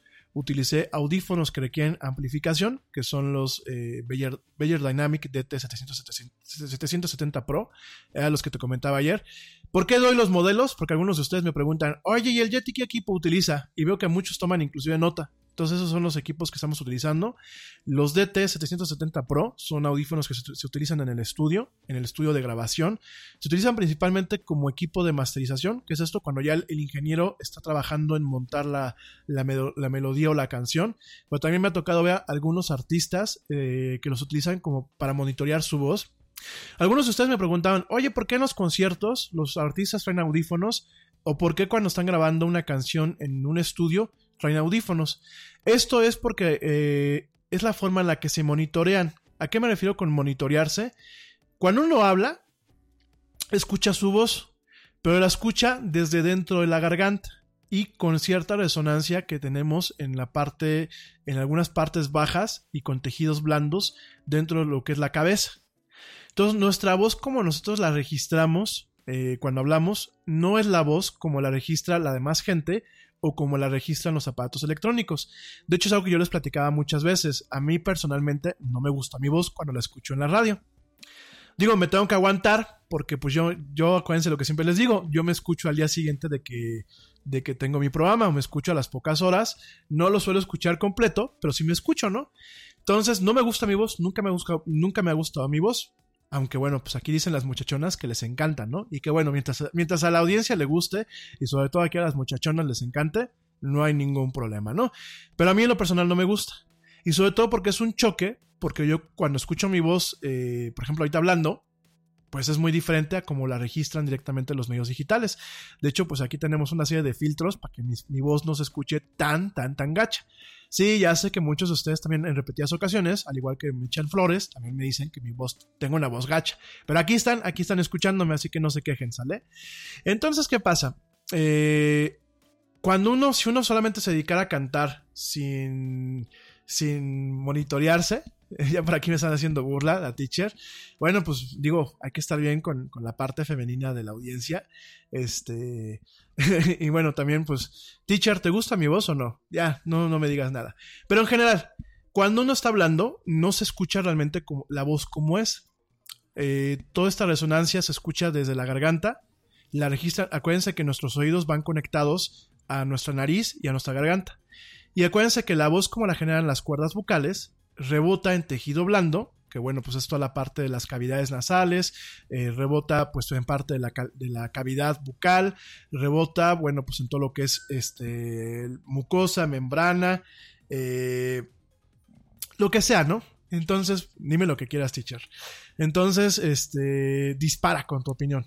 Entonces, en ese sentido, cuando alguien va a cantar, necesita monitorearse la forma en la que la está registrando el aparato electrónico, en este caso el micrófono, para no desentonar, para no, no cantar más fuerte o para no cantar tan bajo. Entonces ustedes muchas veces en los conciertos ven que los eh, artistas tienen un tipo de audífono que se llama monitor in-ear. Es un monitor especial, es un tipo de audífono especial que de hecho ese tipo de audífonos especiales eh, requieren de hacer un molde, se hace un molde especial del oído y de la cavidad eh, auditiva de las personas, del, artista. Es, todo ese tipo de equipos son totalmente personalizados, llevan muchas semanas de preparación y de ajuste, no crean que nada más llegan al concierto y ya. De hecho, la mayoría de los artistas llegan a los diferentes conciertos con su propio equipo. En este sentido, es un equipo muy personal porque está totalmente hecho para sus oídos. Si se fijan, eh, sella lo que es la, la, cavidad auditiva. Esto tiene dos motivos. Primero, para que realmente alcancen a escucharse ellos bien. Y segundo, para evitar el daño de la presión acústica que muchas en los conciertos tienen. De hecho, déjenme les digo que no tenemos esta costumbre aquí en México, pero en otros países se tiene la costumbre de cuando se va a un centro nocturno o se va a un concierto, se llevan tapones de oídos. El tapón de oído no es para dejar de escuchar lo que está afuera, porque si no, pues para qué fregados vas a un concierto, sino es para evitar que toda la carga de la presión acústica, todos los decibeles, realmente afecten el tímpano afectan las membranas del oído y en algún momento, más allá de provocar la sordera, provoquen una condición que se llama tinnitus, que el tinnitus es cuando el, oído está zumbe y zumbe y zumbe. Y bueno, en muchos casos, pues es una antesala a la sordera. En este caso, bueno, pues directamente los artistas utilizan este tipo de audífonos de esta forma para estos dos fines hay ciertos tipos de conciertos y ciertos artistas, por ejemplo, principalmente aquellos que tocan trova, que no utilizan monitor eh, de oído, utilizan los monitores que están a pie de escenario. Si ustedes se fijan, hay varios conciertos en donde vemos bocinas que apuntan al artista y que están al pie del escenario. Pero principalmente son en aquellos conciertos en donde hay mucho instrumento acústico, donde no hay mucho instrumento digital y donde la música principalmente obedece a los géneros de rock independiente o de rock eh, clásico y sobre todo al tema de trova o al tema de música folclórica. Es cuando se utilizan este tipo de este, monitores o bien en los conciertos que son unplugged, estos este, eh, conciertos desenchufados o estos conciertos que aquí en México les llaman eh, al pie de la fila, entonces, pues por ejemplo, en estos conciertos es donde eh, muchas utilizan este tipo de monitores por el tamaño, por lo íntimo y porque usualmente no se, eh, no se abusa del sonido. Déjenme les digo también que hay un experto en cabina en lo que se le conoce el front of the house, que es donde están los equipos este, en los conciertos y en este tipo de cuestiones. Hay un experto en cabina que exclusivamente se encarga de ajustar el volumen del monitor de los artistas es alguien que es, le Te preocupas por la salud de tu familia y hoy un sistema inmunológico fuerte y una mejor nutrición son más importantes que nunca. Es por eso que los huevos Egglands Best te brindan más a ti y a tu familia. En comparación con los huevos ordinarios, Egglands Best te ofrece 6 veces más vitamina D y 10 veces más vitamina E, además de muchos otros nutrientes importantes, junto con ese delicioso sabor fresco de granja que a ti y tu familia les encanta. No son tiempos ordinarios, entonces, ¿por qué darle a tu familia huevos ordinarios? Solo Egglands Best. Mejor sabor, mejor nutrición mejores huevos. Te preocupas por la salud de tu familia y hoy un sistema inmunológico fuerte y una mejor nutrición son más importantes que nunca. Es por eso que los huevos Egglands Best te brindan más a ti y a tu familia. En comparación con los huevos ordinarios, Egglands Best te ofrece 6 veces más vitamina D y 10 veces más vitamina E, además de muchos otros nutrientes importantes, junto con ese delicioso sabor fresco de granja que a ti y tu familia les encanta. No son tiempos ordinarios, entonces, ¿por qué darle a tu familia huevos ordinarios? Solo Egglands Best. Mejor sabor, mejor nutrición mejores huevos. Al monitorista y es eh, para lo único que sirve. Es una persona que tiene que tener mucho cuidado porque estos monitores, los que van en el oído, alcanzan volúmenes bastante altos. Entonces han habido casos en donde no se monitorea adecuadamente, inclusive pueden dejar eh, lastimado el oído o pueden dejar sola a la gente. Phil Collins parte fue por no tener cuidado con sus oídos, que ya prácticamente Phil Collins está casi sordo, pero también ha sido porque mucho tiempo el monitorista no tuvo el cuidado especial para no dañar los oídos de este, este artista, ¿no? Entonces, eh, los audífonos y los audífonos que se utilizan en el estudio es precisamente para eso. Fíjate, aquí la teacher me dice que utiliza la resonancia del baño para poder cantar. Lo comento al aire porque porque fíjense que es algo que mucha gente dice, oye, nosotros cuando cantamos bien es cuando cantamos en el baño. Y hay gente que dice, es que yo solamente canto bien en el baño. No, es que la resonancia muchas veces que tienen eh, no solamente el espacio como tal, que es un espacio cerrado, sino el espacio y los materiales, que muchas veces son cerámicas, muchas veces son vitrocerámicas, ayudan a que ustedes tengan una retroalimentación adecuada. Entonces no es que solamente canten bien en el baño, usualmente ustedes cantan bien en cualquier parte pero el baño les funciona como un tema de eh, resonancia. Disculpa, me lo tuve que platicar porque de hecho no eres tú la única que me lo dijo. Por aquí me lo están diciendo que yo también canto bien en el baño. De hecho, oigan chavos, no me echen cuentos. Ningún chavo cantamos bien en el baño. Digo, somos muy pocos los privilegiados con buena voz. Yo no me considero privilegiado con buena voz. Y yo cuando canto en el baño, hasta los pajaritos que están afuera del baño se echan a correr o se mueren. Entonces, no echen cuentos. Eso déjenselo a las damas, que a las damas sí se les da más el tema de cantar bien en el baño. Por aquí, eh, mis amigas en Colombia me dicen pues que van a montar un grupo musical que cante directamente en las regaderas. Fíjense que sí, ¿eh? Y fíjense que la resonancia ayuda. Y de hecho, bueno, pues por aquí dice la teacher que sí canta. Por supuesto que sí cantan.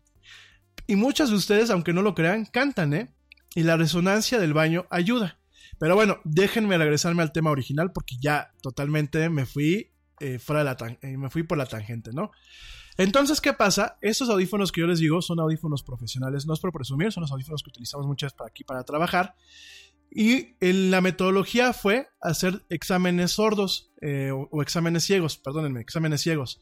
En este caso, pues yo puse un programa automático en la computadora las ventajas de utilizar directamente este, una, una, computadora con Mac es que la puedes programar.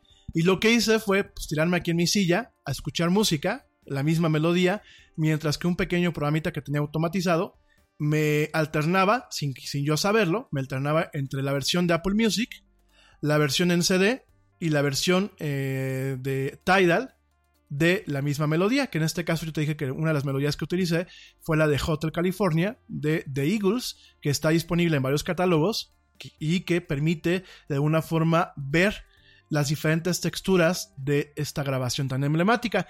Y el veredicto que yo les decía anoche, y hoy te lo voy a explicar, es que Tidal suena mejor. Tidal, eh, en el caso de, de Eagles y de este disco de Hotel California, existe la versión master, que la versión master utiliza un formato que se llama MQA. Yo te platicaba un poquito acerca de él anoche. El MQA se parece lo más, eh, o es lo más acercado a una, calidad, a una calidad de compact disc, junto con los demás formatos que utiliza, que es el formato FLAC, ya te lo platicaba yo el día de ayer. Y en este caso, subjetivamente, y usando mis pruebas, me di cuenta que realmente después del CD, lo mejor que se escuchaba era Tidal después Apple Music y al final Spotify. No me pongan esa carita, no le estoy tirando mierda a Spotify. De hecho, es más, sigan utilizando Spotify porque es en el único lugar donde está disponible la era del Yeti. Entonces, después de este, la tienda de podcast de, de Apple, que casi nadie la utiliza. Pero a ver, mi gente, este, sí, a un nivel subjetivo, se escucha mejor, con equipo especializado, se escucha mejor, eh, ese tipo de melodías, estas que tienen una pequeña M en el servicio, de Tidal. Eh, yo aquí utilicé dos audífonos, utilicé eh, los audífonos Beyer Dynamic, que eran los que te platicaba, Beyer, perdón, Beyer Dynamic. Esos audífonos sí los alimenta bien la computadora, porque son audífonos que tienen un alto, un alto requerimiento de poder sí los, alimenta bien la computadora, pero yo hice las pruebas conectadas directamente a la computadora y utilizando una pequeña unidad, que es un DAC, que es un convertidor de digital a, ¿cómo se llama?, a análogo, era lo que platicábamos el día de ayer, y además tiene un pequeño amplificador, es decir, que suministra el suficiente poder a los audífonos para que alcances a subirle totalmente el volumen sin que exista una distorsión. Eh, no todo el mundo tenemos este equipo. eso yo lo compré hace muchos años y bueno, ya están las últimas. Pero fue una forma de hacer la prueba. Entonces, con esos audífonos que son de gama alta, Y digo, hay audífonos de mucho más gama alta. De hecho, hay una empresa que se llama Grado, que bueno, hace unos audífonos que además de que suenan muy bien, eh, están hechos en, en acabados con madera y toda la cosa. Pero ya eso es una, una, una, cosa para fresas. Ya es una banalidad. Pero bueno, para la gente común y corriente como un servidor, y como puede ser eh, tú, pues bueno, directamente son los audífonos que te acabo de comentar, que no son tan costosos, o los audífonos que yo te decía anoche, los audífonos japoneses, que son de una empresa que se llama Audio Técnica. Audio Técnica tiene una parte que se llama ATH M50, que es la línea que te platicaba. Son audífonos muy accesibles, y de hecho yo les decía a muchos de ustedes anoche, que me preguntaban, oye, ¿y los audífonos Beats? Los audífonos Beats es mucho marketing, tengo que, que, reconocer que hay una línea inalámbrica que realmente está diseñada con Apple, porque bueno, Apple ya es la dueña de, de Beats, de Beats Audio, pero quizás son los que tenga yo más, un poquito más de mis ojos puestos, pero realmente todo lo demás son audífonos sumamente coloreados, son audífonos que mucho tiempo no tuvieron buena calidad, eran audífonos que a los 6, 8 meses ya se estaban rompiendo, que realmente es como muchas veces los teléfonos de Apple, es un tema fashion, pero que realmente no son buenos audífonos. O sea, realmente si tú quieres escuchar, por ejemplo, música de trova, no son buenos audífonos porque colorea muchísimo la parte grave y va matando la parte eh, de los medios y de los agudos que es la voz. Entonces, por ejemplo, escuchar a Fernando Delgadillo con estos audífonos, no vamos a escuchar ni bien la guitarra, ni vamos a escuchar bien la voz del cantante, porque no son audífonos que, son que sean neutros. Son audífonos principalmente para el reggaetón, para el hip hop, para la música pop, y ya no me atrevo a decir ni siquiera para la música electrónica, ¿eh? Son principalmente para los géneros un poco más mainstream, ¿no? Entonces yo en general jamás, hasta el día de hoy, voy a recomendar audífonos Beats. Probablemente el día de mañana, en la parte inalámbrica, eh, sobre todo en los audífonos que son eh, chiquitos, como tipo este audífono que va en el oído, quizás porque Apple ha estado metiéndole mano y quizás en algunas versiones suenan ligeramente mejor que los audífonos que vienen en la caja de Apple o que suenan mejor inclusive que los AirPods de Apple, ¿no? Pero realmente hasta el día de hoy, y los he probado varias veces estos audífonos, no los recomiendo. Si realmente quieres escuchar música y tienes un poco los gustos más eclécticos y lo mismo escuchas eh, hip, hip hop lo-fi, que escuchas trova, que escuchas música EDM o que escuchas house o que escuchas eh, salsas. Yo te decía ya, por ejemplo, a la gente que escucha en Colombia, ¿no?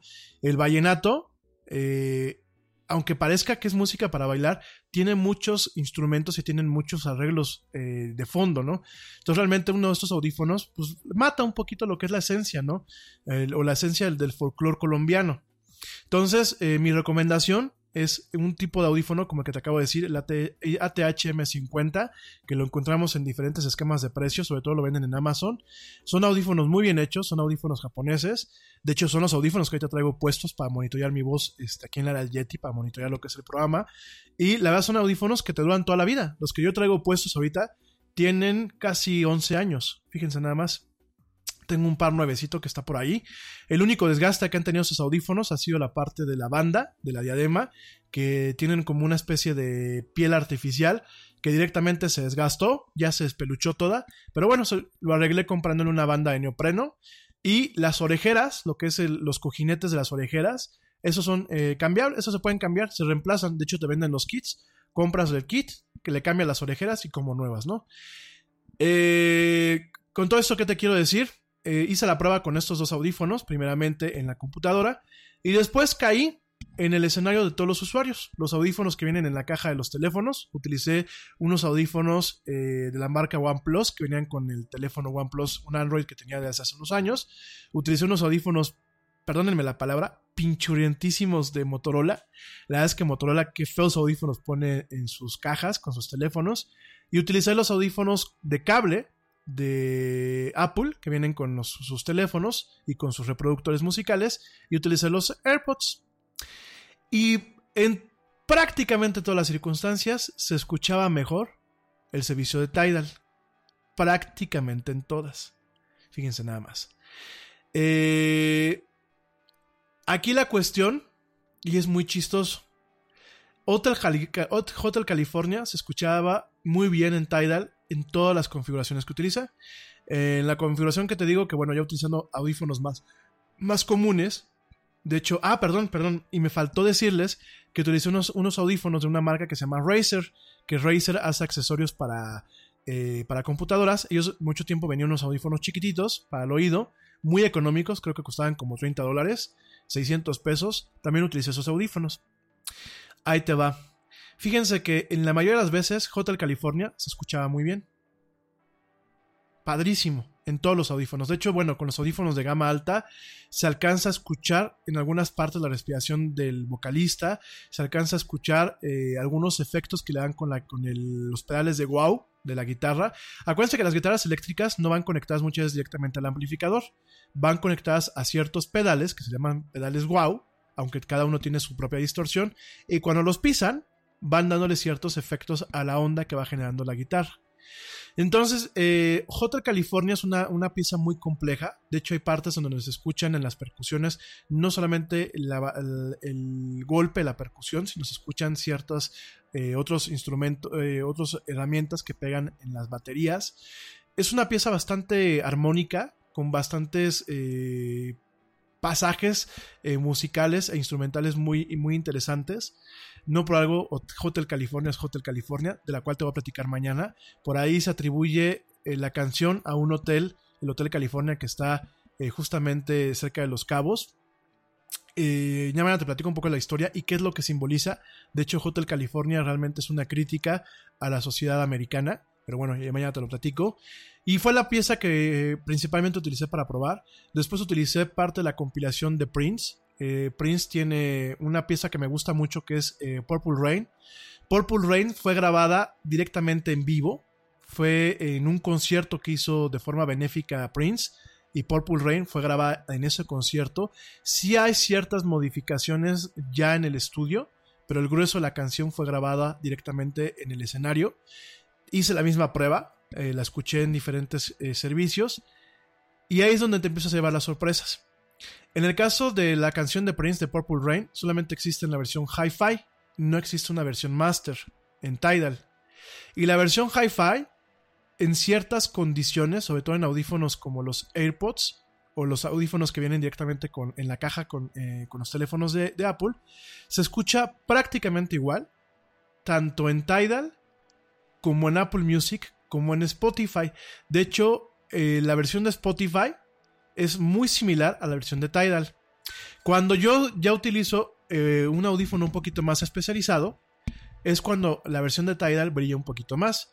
Pero para el uso, por ejemplo, cuando vas en el autobús o cuando vas en el, en el metro, cuando vas en el pecero, realmente no hay una diferencia circunstancial entre una y otra plataforma en eh, utilizando pues dispositivos normales. Eh, ¿Qué otra canción utilicé? Bueno, por ejemplo, eh, me chuté todas las varias piezas de John Williams. John Williams es un compositor muy importante que ha hecho pues, prácticamente muchas piezas para las películas de Hollywood. Él es el compositor de todas las piezas de Star Wars, de Indiana Jones, de Encuentros cercanos del tercer tipo. Bueno, de diferentes piezas que, que existen, ¿no? Y una de las canciones que utilicé fue la apertura de Star Wars. Después utilicé la marcha imperial, en lo que es el tema de Darth Vader. Y utilicé lo que es eh, una, una, canción que aparece en la trilogía nueva que se llama este, eh, Duel of Fates o Duelo de los Destinos, que es la parte en donde pelean Obi-Wan este, y Darth Maul directamente en una escena muy climática. Y directamente se escuchaba mejor en, en prácticamente todas las versiones. Se escuchaba mejor en Tidal. El segundo lugar era Spotify y el tercer lugar era Apple Music.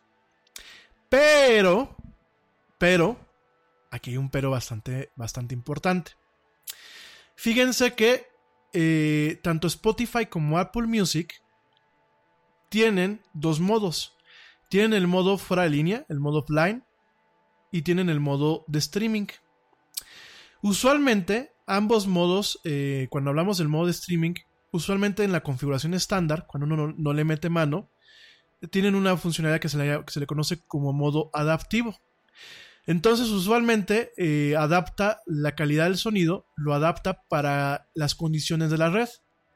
Y vamos a ser muy francos, cuando nosotros estamos haciendo streaming a partir de un teléfono, por ejemplo, un teléfono inteligente, eh, utilizando nuestro paquete de datos, Que te recuerdo que ya hay algunas empresas que te ofrecen Spotify ilimitado dentro de lo que es el paquete de datos.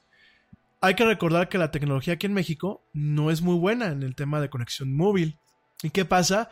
El sonido que escuchamos en el modo de streaming es totalmente malo en todas las plataformas en comparación al sonido que escuchamos cuando estamos conectados al Wi-Fi, considerando que tenemos una buena conexión. No todo el mundo tenemos buena conexión en casa, también ese es un factor, y muchas veces este tipo de servicios lo identifican y hacen los, los adecuados necesarios. Y eh, usualmente los usuarios no le metemos mano a la configuración que tenemos en estos programas para escuchar o para decirle al programa o a la aplicación que utilice el mayor, eh, el archivo de mejor calidad cuando las condiciones así lo permitan. Entonces prácticamente siempre estamos escuchando música que no se escucha ni siquiera como realmente se debe escuchar en parámetros eh, medianamente adecuados. Por ejemplo, la era del Yeti, cuando yo la escucho, no se escucha como yo tengo los masters aquí directamente grabados en los discos duros.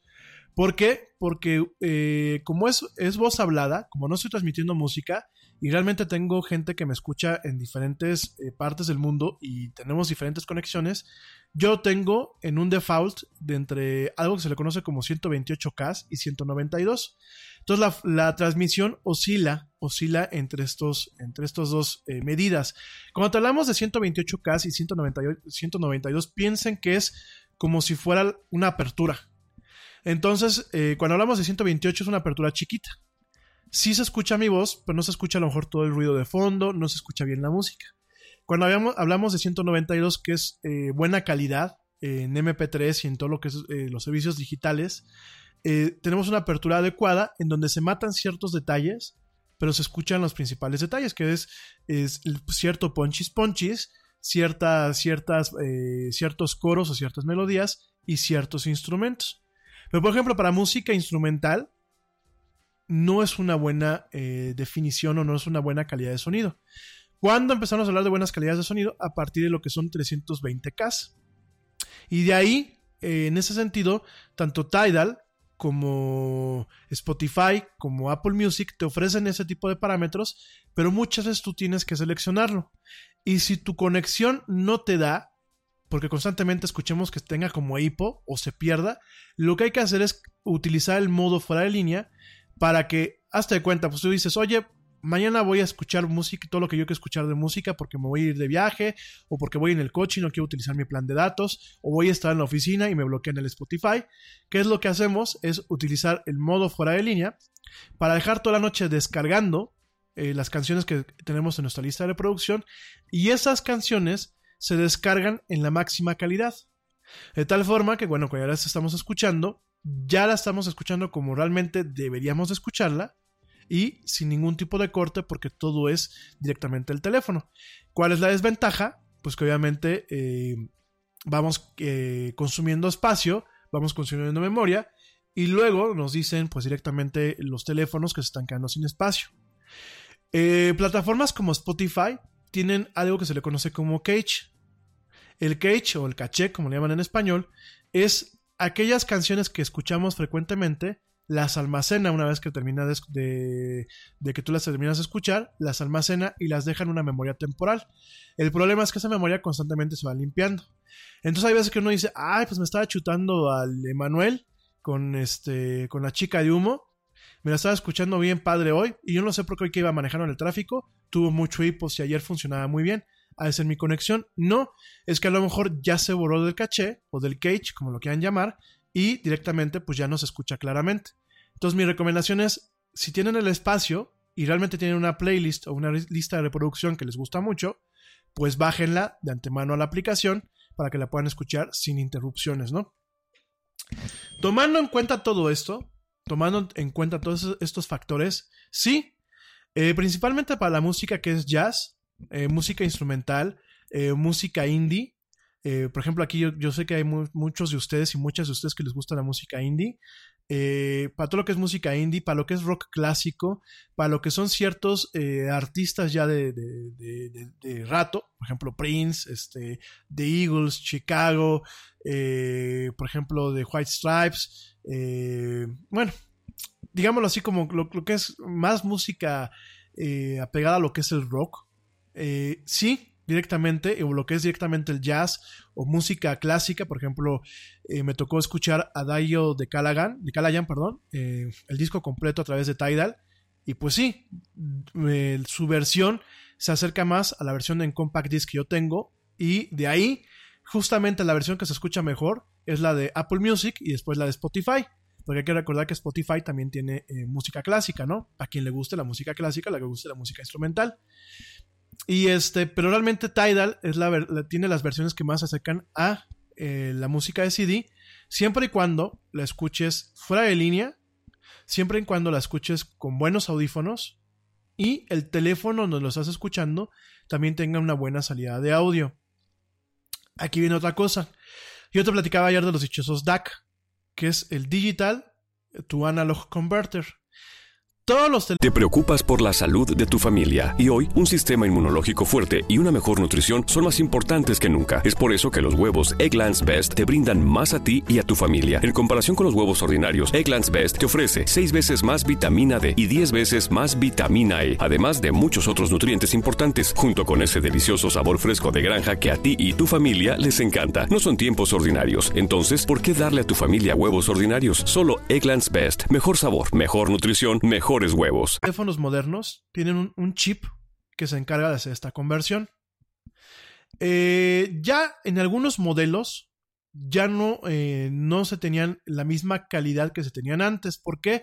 Porque la conversión sobre todo se hace para las bocinas del teléfono, para lo que es el auricular y las bocinas del teléfono.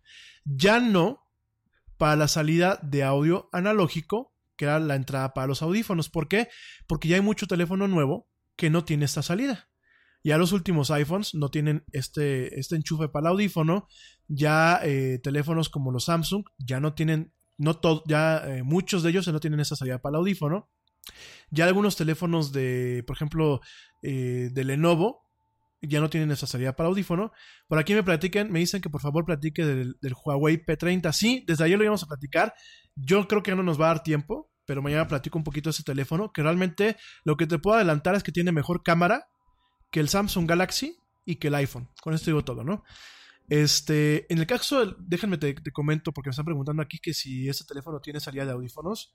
A ver, déjenme te, te lo, eh, te lo comento. El Huawei P30, eh, déjame te digo, porque no me acuerdo, headphone jack.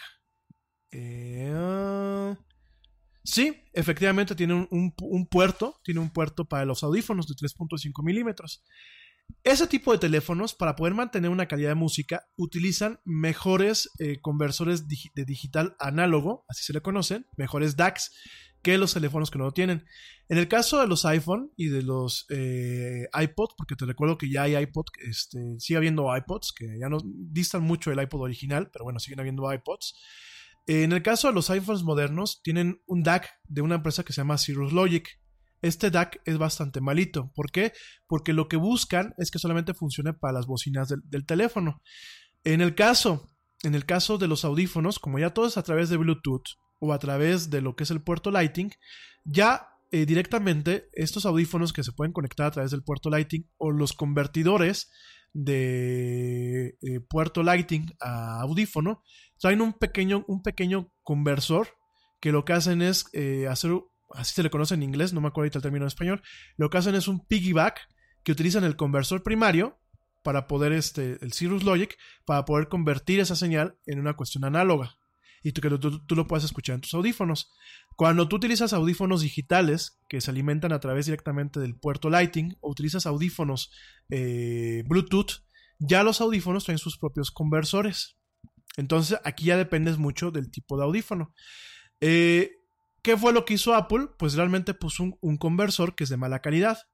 En teléfonos eh, hasta creo que el iPhone 5S, eh, que todavía hay mucha gente que lo tiene, y me parece que el iPhone 6 utilizaban un DAC, que es un DAC muy popular entre la gente que le gusta el tema del audio, que es, de la marca Wolfson. De hecho, estos pequeños chips eran siempre, eh, son muy buscados en los, en los iPods viejitos. Los iPods viejitos, antes del iPod Classic, tenían este conversor, que es un, es un conversor de calidad eh, de audiófilo. Entonces, de hecho, si ustedes, eh, nunca falta el loco que quiere todavía un iPod clásico, clásico, clásico, el iPod de quinta generación, que todavía lo buscan y de hecho en- me ha tocado ver en eBay y en Mercado Libre gente que paga hasta 10 veces lo que te costaba un iPod en aquella época. Me tocó ver una subasta de un iPod en su caja, empacado todavía, un iPod clásico, que su precio de venta en Mercado Libre fue de 25 mil pesos. Y la gente lo compró, porque ese tipo de aparatos son muy buscados por los audiófilos. Apple mucho tiempo tuvo este tipo de conversores. Desafortunadamente, bueno, pues en su momento por optimizar costos, eh, empezó a comprar los conversores a Cirrus Logic y no son tan buenos ni tienen la misma fidelidad como lo tienen ese tipo de, de, de marca, esta marca Wolfson. En el caso de Huawei, ahorita te digo cuál DAC tiene, pero pienso, me atrevo a aventurarme, que probablemente su DAC sea cara, sea, sea bastante caro, ¿no?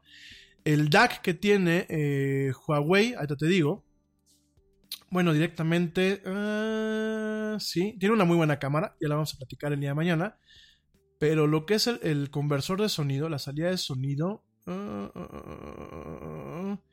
pues no, dicen que directamente el sonido no es muy bueno. De hecho, no encuentro la especificación de qué tipo de DAC tiene. Lo que sí, la cámara, ya lo platicaremos. La, la cámara es una colaboración con Leica. Este, vamos a platicar con calma qué representa esto. Tiene un zoom digital y un zoom anal- analógico, que el zoom analógico, bueno, pues directamente este, funciona. A ver, permítanme, por aquí me están diciendo que es mentira lo que estoy diciendo, que el, Huawei no tiene, no tiene este, una salida de audio. Miren, a ver, hay dos versiones, el P30 normal y el P30 eh, Pro. El P30 normal sí tiene el puerto de audífono, y de hecho lo estoy viendo aquí. El P30 Pro aparentemente no lo tiene. Es más, lo estoy confirmando. Aquí estoy viendo las especificaciones. El P30, P30 P30 Pro no tiene el puerto del audífono. El P30 normal sí lo tiene. Entonces, bueno, pues directamente, este, nada más para que lo sepamos. Ya los, se los platico en un ratito. Bueno, mañana les platico en un ratito cuáles son las ventajas de este teléfono. Pero a lo que voy es, queridos amigos, y para no divagar. En muchos tipos de escenarios, en escenarios que a lo mejor la gente que realmente le gusta sentarse a escuchar música y perderse en la música, y perderse en escuchar cada acorde, cada contraste, cada instrumento, sí, de antemano les digo, en vez de estar gastándole a Spotify, gástenle a Tidal. Es un grupo muy selectivo, sí. ¿Qué va, ¿Cuáles las piezas que realmente brillan en el servicio de Tidal? Es jazz, es blues, es eh, orquesta, música clásica, música instrumental y rock. Nada más.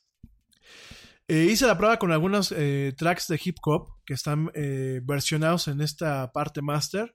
Pero bueno, realmente el hip hop, como lo escuches y donde lo escuches, da un poquito igual, ¿no? Digo, es un género que a mí me gusta y es un género que es muy interesante, que es un género eh, que en algún momento ha representado movimientos culturales en algunas partes del mundo. Ya platicaremos de géneros musicales en otro programa. Pero en general, si realmente a ti te gusta escuchar música clásica, eh, jazz, eh, música indie, porque tiene también un catálogo indie muy interesante, ¿no? Rock, música folclórica, música de mundo, y realmente disfrutas de escuchar esta música, y realmente es una persona que, ay, mira, estoy escuchando ahorita el tambor, ahorita estoy escuchando esta percusión, ah, mira, ahorita estoy haciendo la distinción entre un violín y estoy haciendo la distinción entre otro tipo de cuerdas. A mí ahorita se escucha el contrabajo. Hay gente que así le gusta. Sí, les recomiendo Tidal. Directamente porque aún el catálogo es muy similar al de Spotify, al de Apple Music. O sea, las mismas canciones que encuentras en las otras plataformas prácticamente están todas en esta misma plataforma.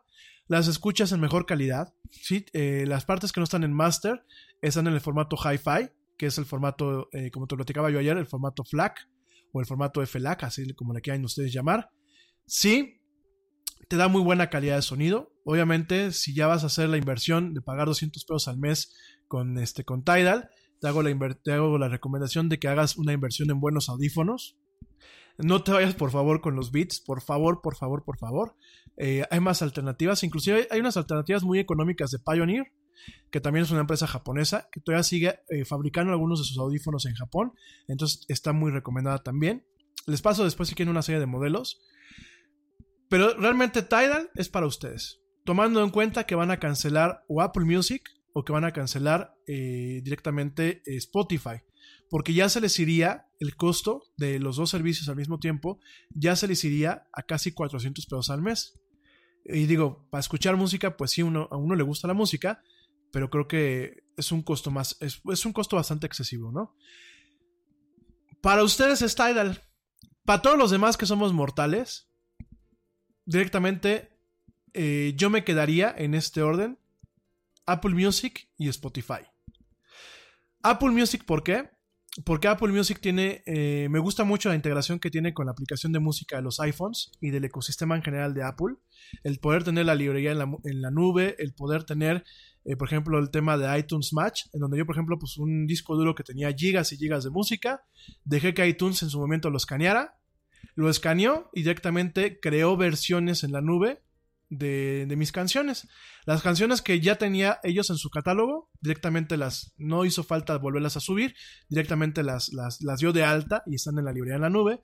Aquellas que no, no encontró, directamente las subió. Y por ejemplo, mucha de la música que luego yo cargo en mi teléfono, puedo jalarla directamente de la nube sin tener que bajarla. Y es una réplica del disco duro donde tengo toda la música. Entonces, en ese sentido me quedo con iTunes y con Apple Music eh, la calidad de, algunas canciones en Apple Music, sobre todo cuando las tienes en descarga en, en, el modo fuera de línea, que yo para no acabarme los datos de mi, de mi paquete, eh, tengo mis playlists, la mayoría los tengo ya directamente guardadas en el teléfono. La calidad es muy buena, realmente es la, la, con la que a mí me gusta escuchar cuando tengo solamente el teléfono puesto, cuando voy en el coche, es muy muy buena. Eh, con eso te quiero decir, pues sí, también pago Apple Music, pago Spotify, que son los dos servicios que utilizo. Hay canciones que no están en Apple Music, que sí las tiene Spotify y viceversa, ¿sí? Eh, ¿Para quién es Apple Music? Para la gente que le pueda gustar lo que le acabo de decir y para la gente que tiene invertido parte de su equipo en el ecosistema de Apple. Es decir, ya tienen un iPad, ya tienen una computadora de, de Apple o tienen un teléfono de Apple. Para esa gente en específico es, puede ser adecuado o inclusive interesante el tema de Apple Music. Tiene un, paquete familiar que es ligeramente más económico que el paquete de Spotify. Y en términos de calidad de sonido, hay álbumes que suenan mejor en Apple Music que en Spotify. Ahora, para todos los demás, Spotify. Y no lo digo de mal, porque bueno, pues de hecho aquí estamos en la era del Yeti. Muchos de ustedes me escuchan a través de Spotify. Spotify tiene la parte gratuita, que creo que muchos de ustedes la tienen, con comerciales, y tiene, y tiene la parte de paga. Yo, ¿por qué recomendaría la parte de paga? Para poder descargar las canciones directamente a la memoria de su teléfono o de su computadora y poder estar haciendo la reproducción fuera, este, fuera de línea sin tener que colgarse de un plan de datos o de tener que conectarse a la conexión de, de Wi-Fi. ¿Cuál suena mejor? En el orden es Tidal, dejando fuera Tidal, ¿cuál suena mejor? Eh, Spotify, cuando tienes Spotify Premium y tienes directamente modificado en los settings, pidiéndole que tengas la calidad eh, hi-fi de Spotify, que es de 320 o de 190, creo que es la parte que suena mejor. Y de ahí sigue Apple Music. Si no tienes ningún ajuste en la configuración de Spotify, el orden sería Apple Music y después Spotify. Eh, me preguntan ustedes, oye, Amazon Music. Amazon Music tiene, eh, Amazon Music tiene prácticamente el mismo catálogo que Spotify y que, y que directamente este, Apple Music. Yo la verdad no lo recomiendo, salvo que ustedes hayan comprado una de estas bocinitas Echo o tengan alguna bocina que tenga la capacidad para operar con Alexa, en donde directamente Alexa sí tiene una mejor interconexión con la música de Amazon Music que con la música que puedan tener directamente eh, eh, con otros servicios. ¿Cuál es una excepción? Hay una excepción. Fíjense amigos que me escuchan en Estados Unidos que eh, aquí en México todavía no lo lanza o no lo he visto yo disponible. Pero en Estados Unidos cuando tú compras un disco, muchos de los discos que tú compras en físico, en CD o en vinil, Amazon te da la opción de que cuando lo compras ya viene incluido en el precio el tema de tener esas mismas canciones en la nube y que tú lo puedas bajar en MP3. Esa sería la única parte que a lo mejor yo te recomendaría de pagar Amazon Music. Pero mucho de lo que es el servicio básico está disponible de forma gratuita, obviamente con comerciales, y hay parte del servicio básico de Amazon Music que viene incluido directamente en las suscripciones de Prime allá en Estados Unidos. Yo creo que está llegando al mercado Amazon. Yo la verdad no me atrevo a recomendar todavía Amazon Music. Eh, algunos de ustedes me están diciendo por qué dejas fuera a Google Music. Porque, por lo menos para mí, no he encontrado el catálogo, el catálogo que realmente se compare contra el catálogo de Spotify y contra el catálogo de eh, Apple Music. Aquí hay una ventaja. Si tú estás pagando eh, Google Music o estás pagando Premium de YouTube, en algunos paquetes se incluye Google Music. Y hay ciertos aparatos y televisiones inteligentes, por ejemplo las televisiones de LG, que puedes hacer streaming directamente a través de Google Music cuando no tienen Spotify disponible. Spotify está disponible, por ejemplo, para la, Xbox, para la PlayStation, para las, eh, eh, Apple TV, para este, las plataformas de Roku, pero no están disponibles para muchas televisiones de Samsung y de otras marcas que tienen eh, Roku. Entonces, pues ahí tienes una alternativa, que, tienen, perdónenme, que tienen otros sistemas operativos como por ejemplo el del G. Acuérdense que el G también tiene su propio sistema operativo que se llama Web OS por no decir huevos, ¿no? Pero así se llama. Entonces, este, directamente, eh, mi consejo es, por tema de calidad de sonido, si realmente estás buscando un tema de calidad y tienes ganas de escuchar bien el sonido, no porque te lo diga el Yeti o porque quieras decir, llegar con tu, con tu crush y decir, oh, mi reina, yo escucho la música como tú no la escuchas y júntate conmigo porque te voy a llevar al nirvana musical.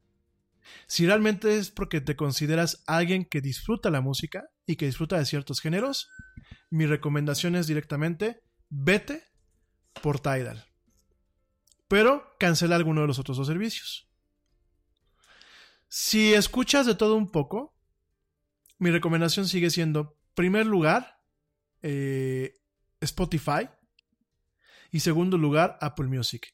Si tú eres un usuario de iPhone, o de iPad o de Apple Mac o de iPod, mi recomendación en automático es vete con Apple Music, o sea, paga Apple Music y mantén Spotify en, la versión gratuita para aquellas canciones que no, encuentres en, Apple Music.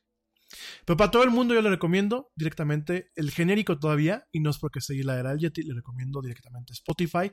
Pero si estás pagando la versión premium, vete a la parte de ajustes haz la modificación para que escuches la máxima calidad cuando se pueda.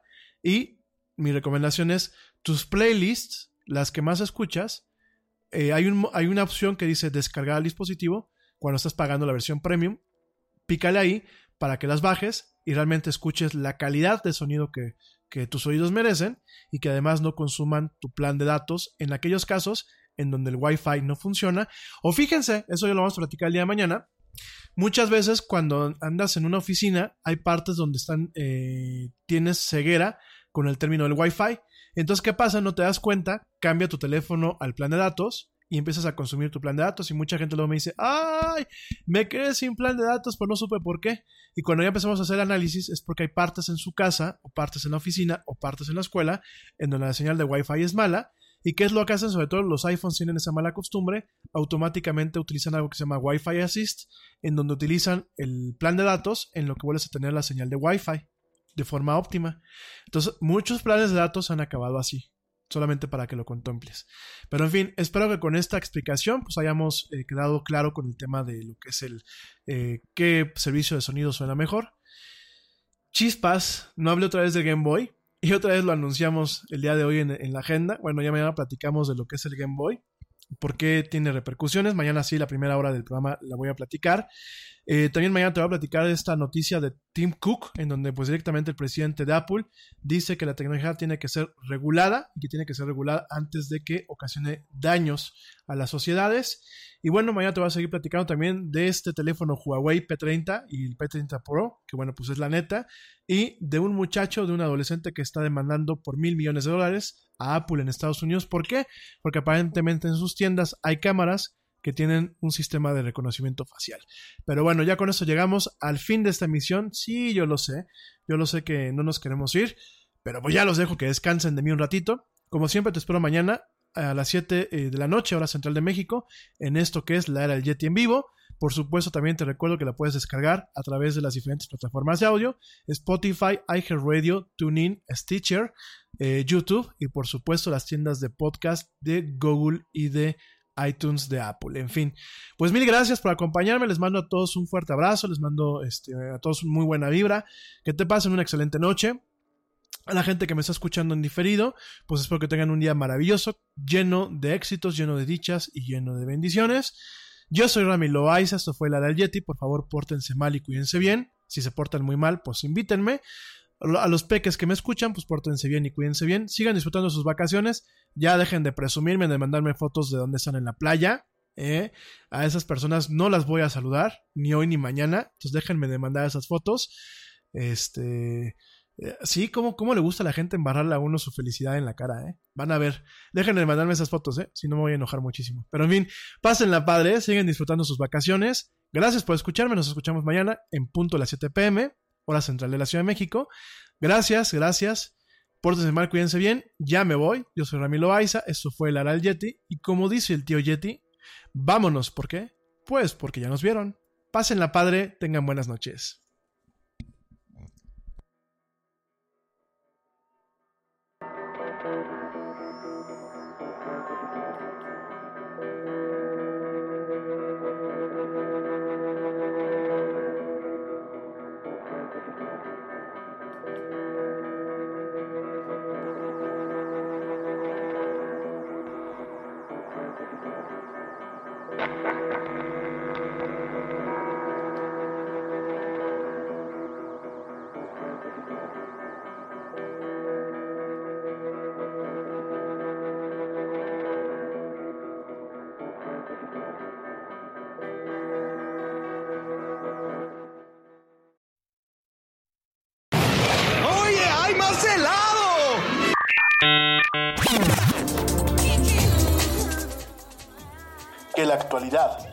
Te deje helado.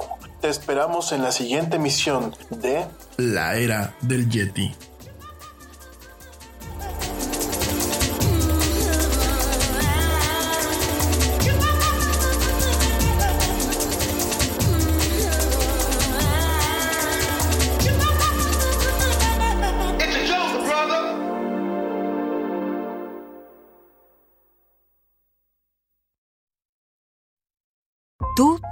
Duro por tu dinero. Con Metro by T-Mobile, rinde más. Ahora no hay cargos al cambiarte. Disfruta el precio más bajo de Metro. Solo 25 dólares la línea por cuatro líneas. Además, llévate cuatro teléfonos gratis al cambiarte.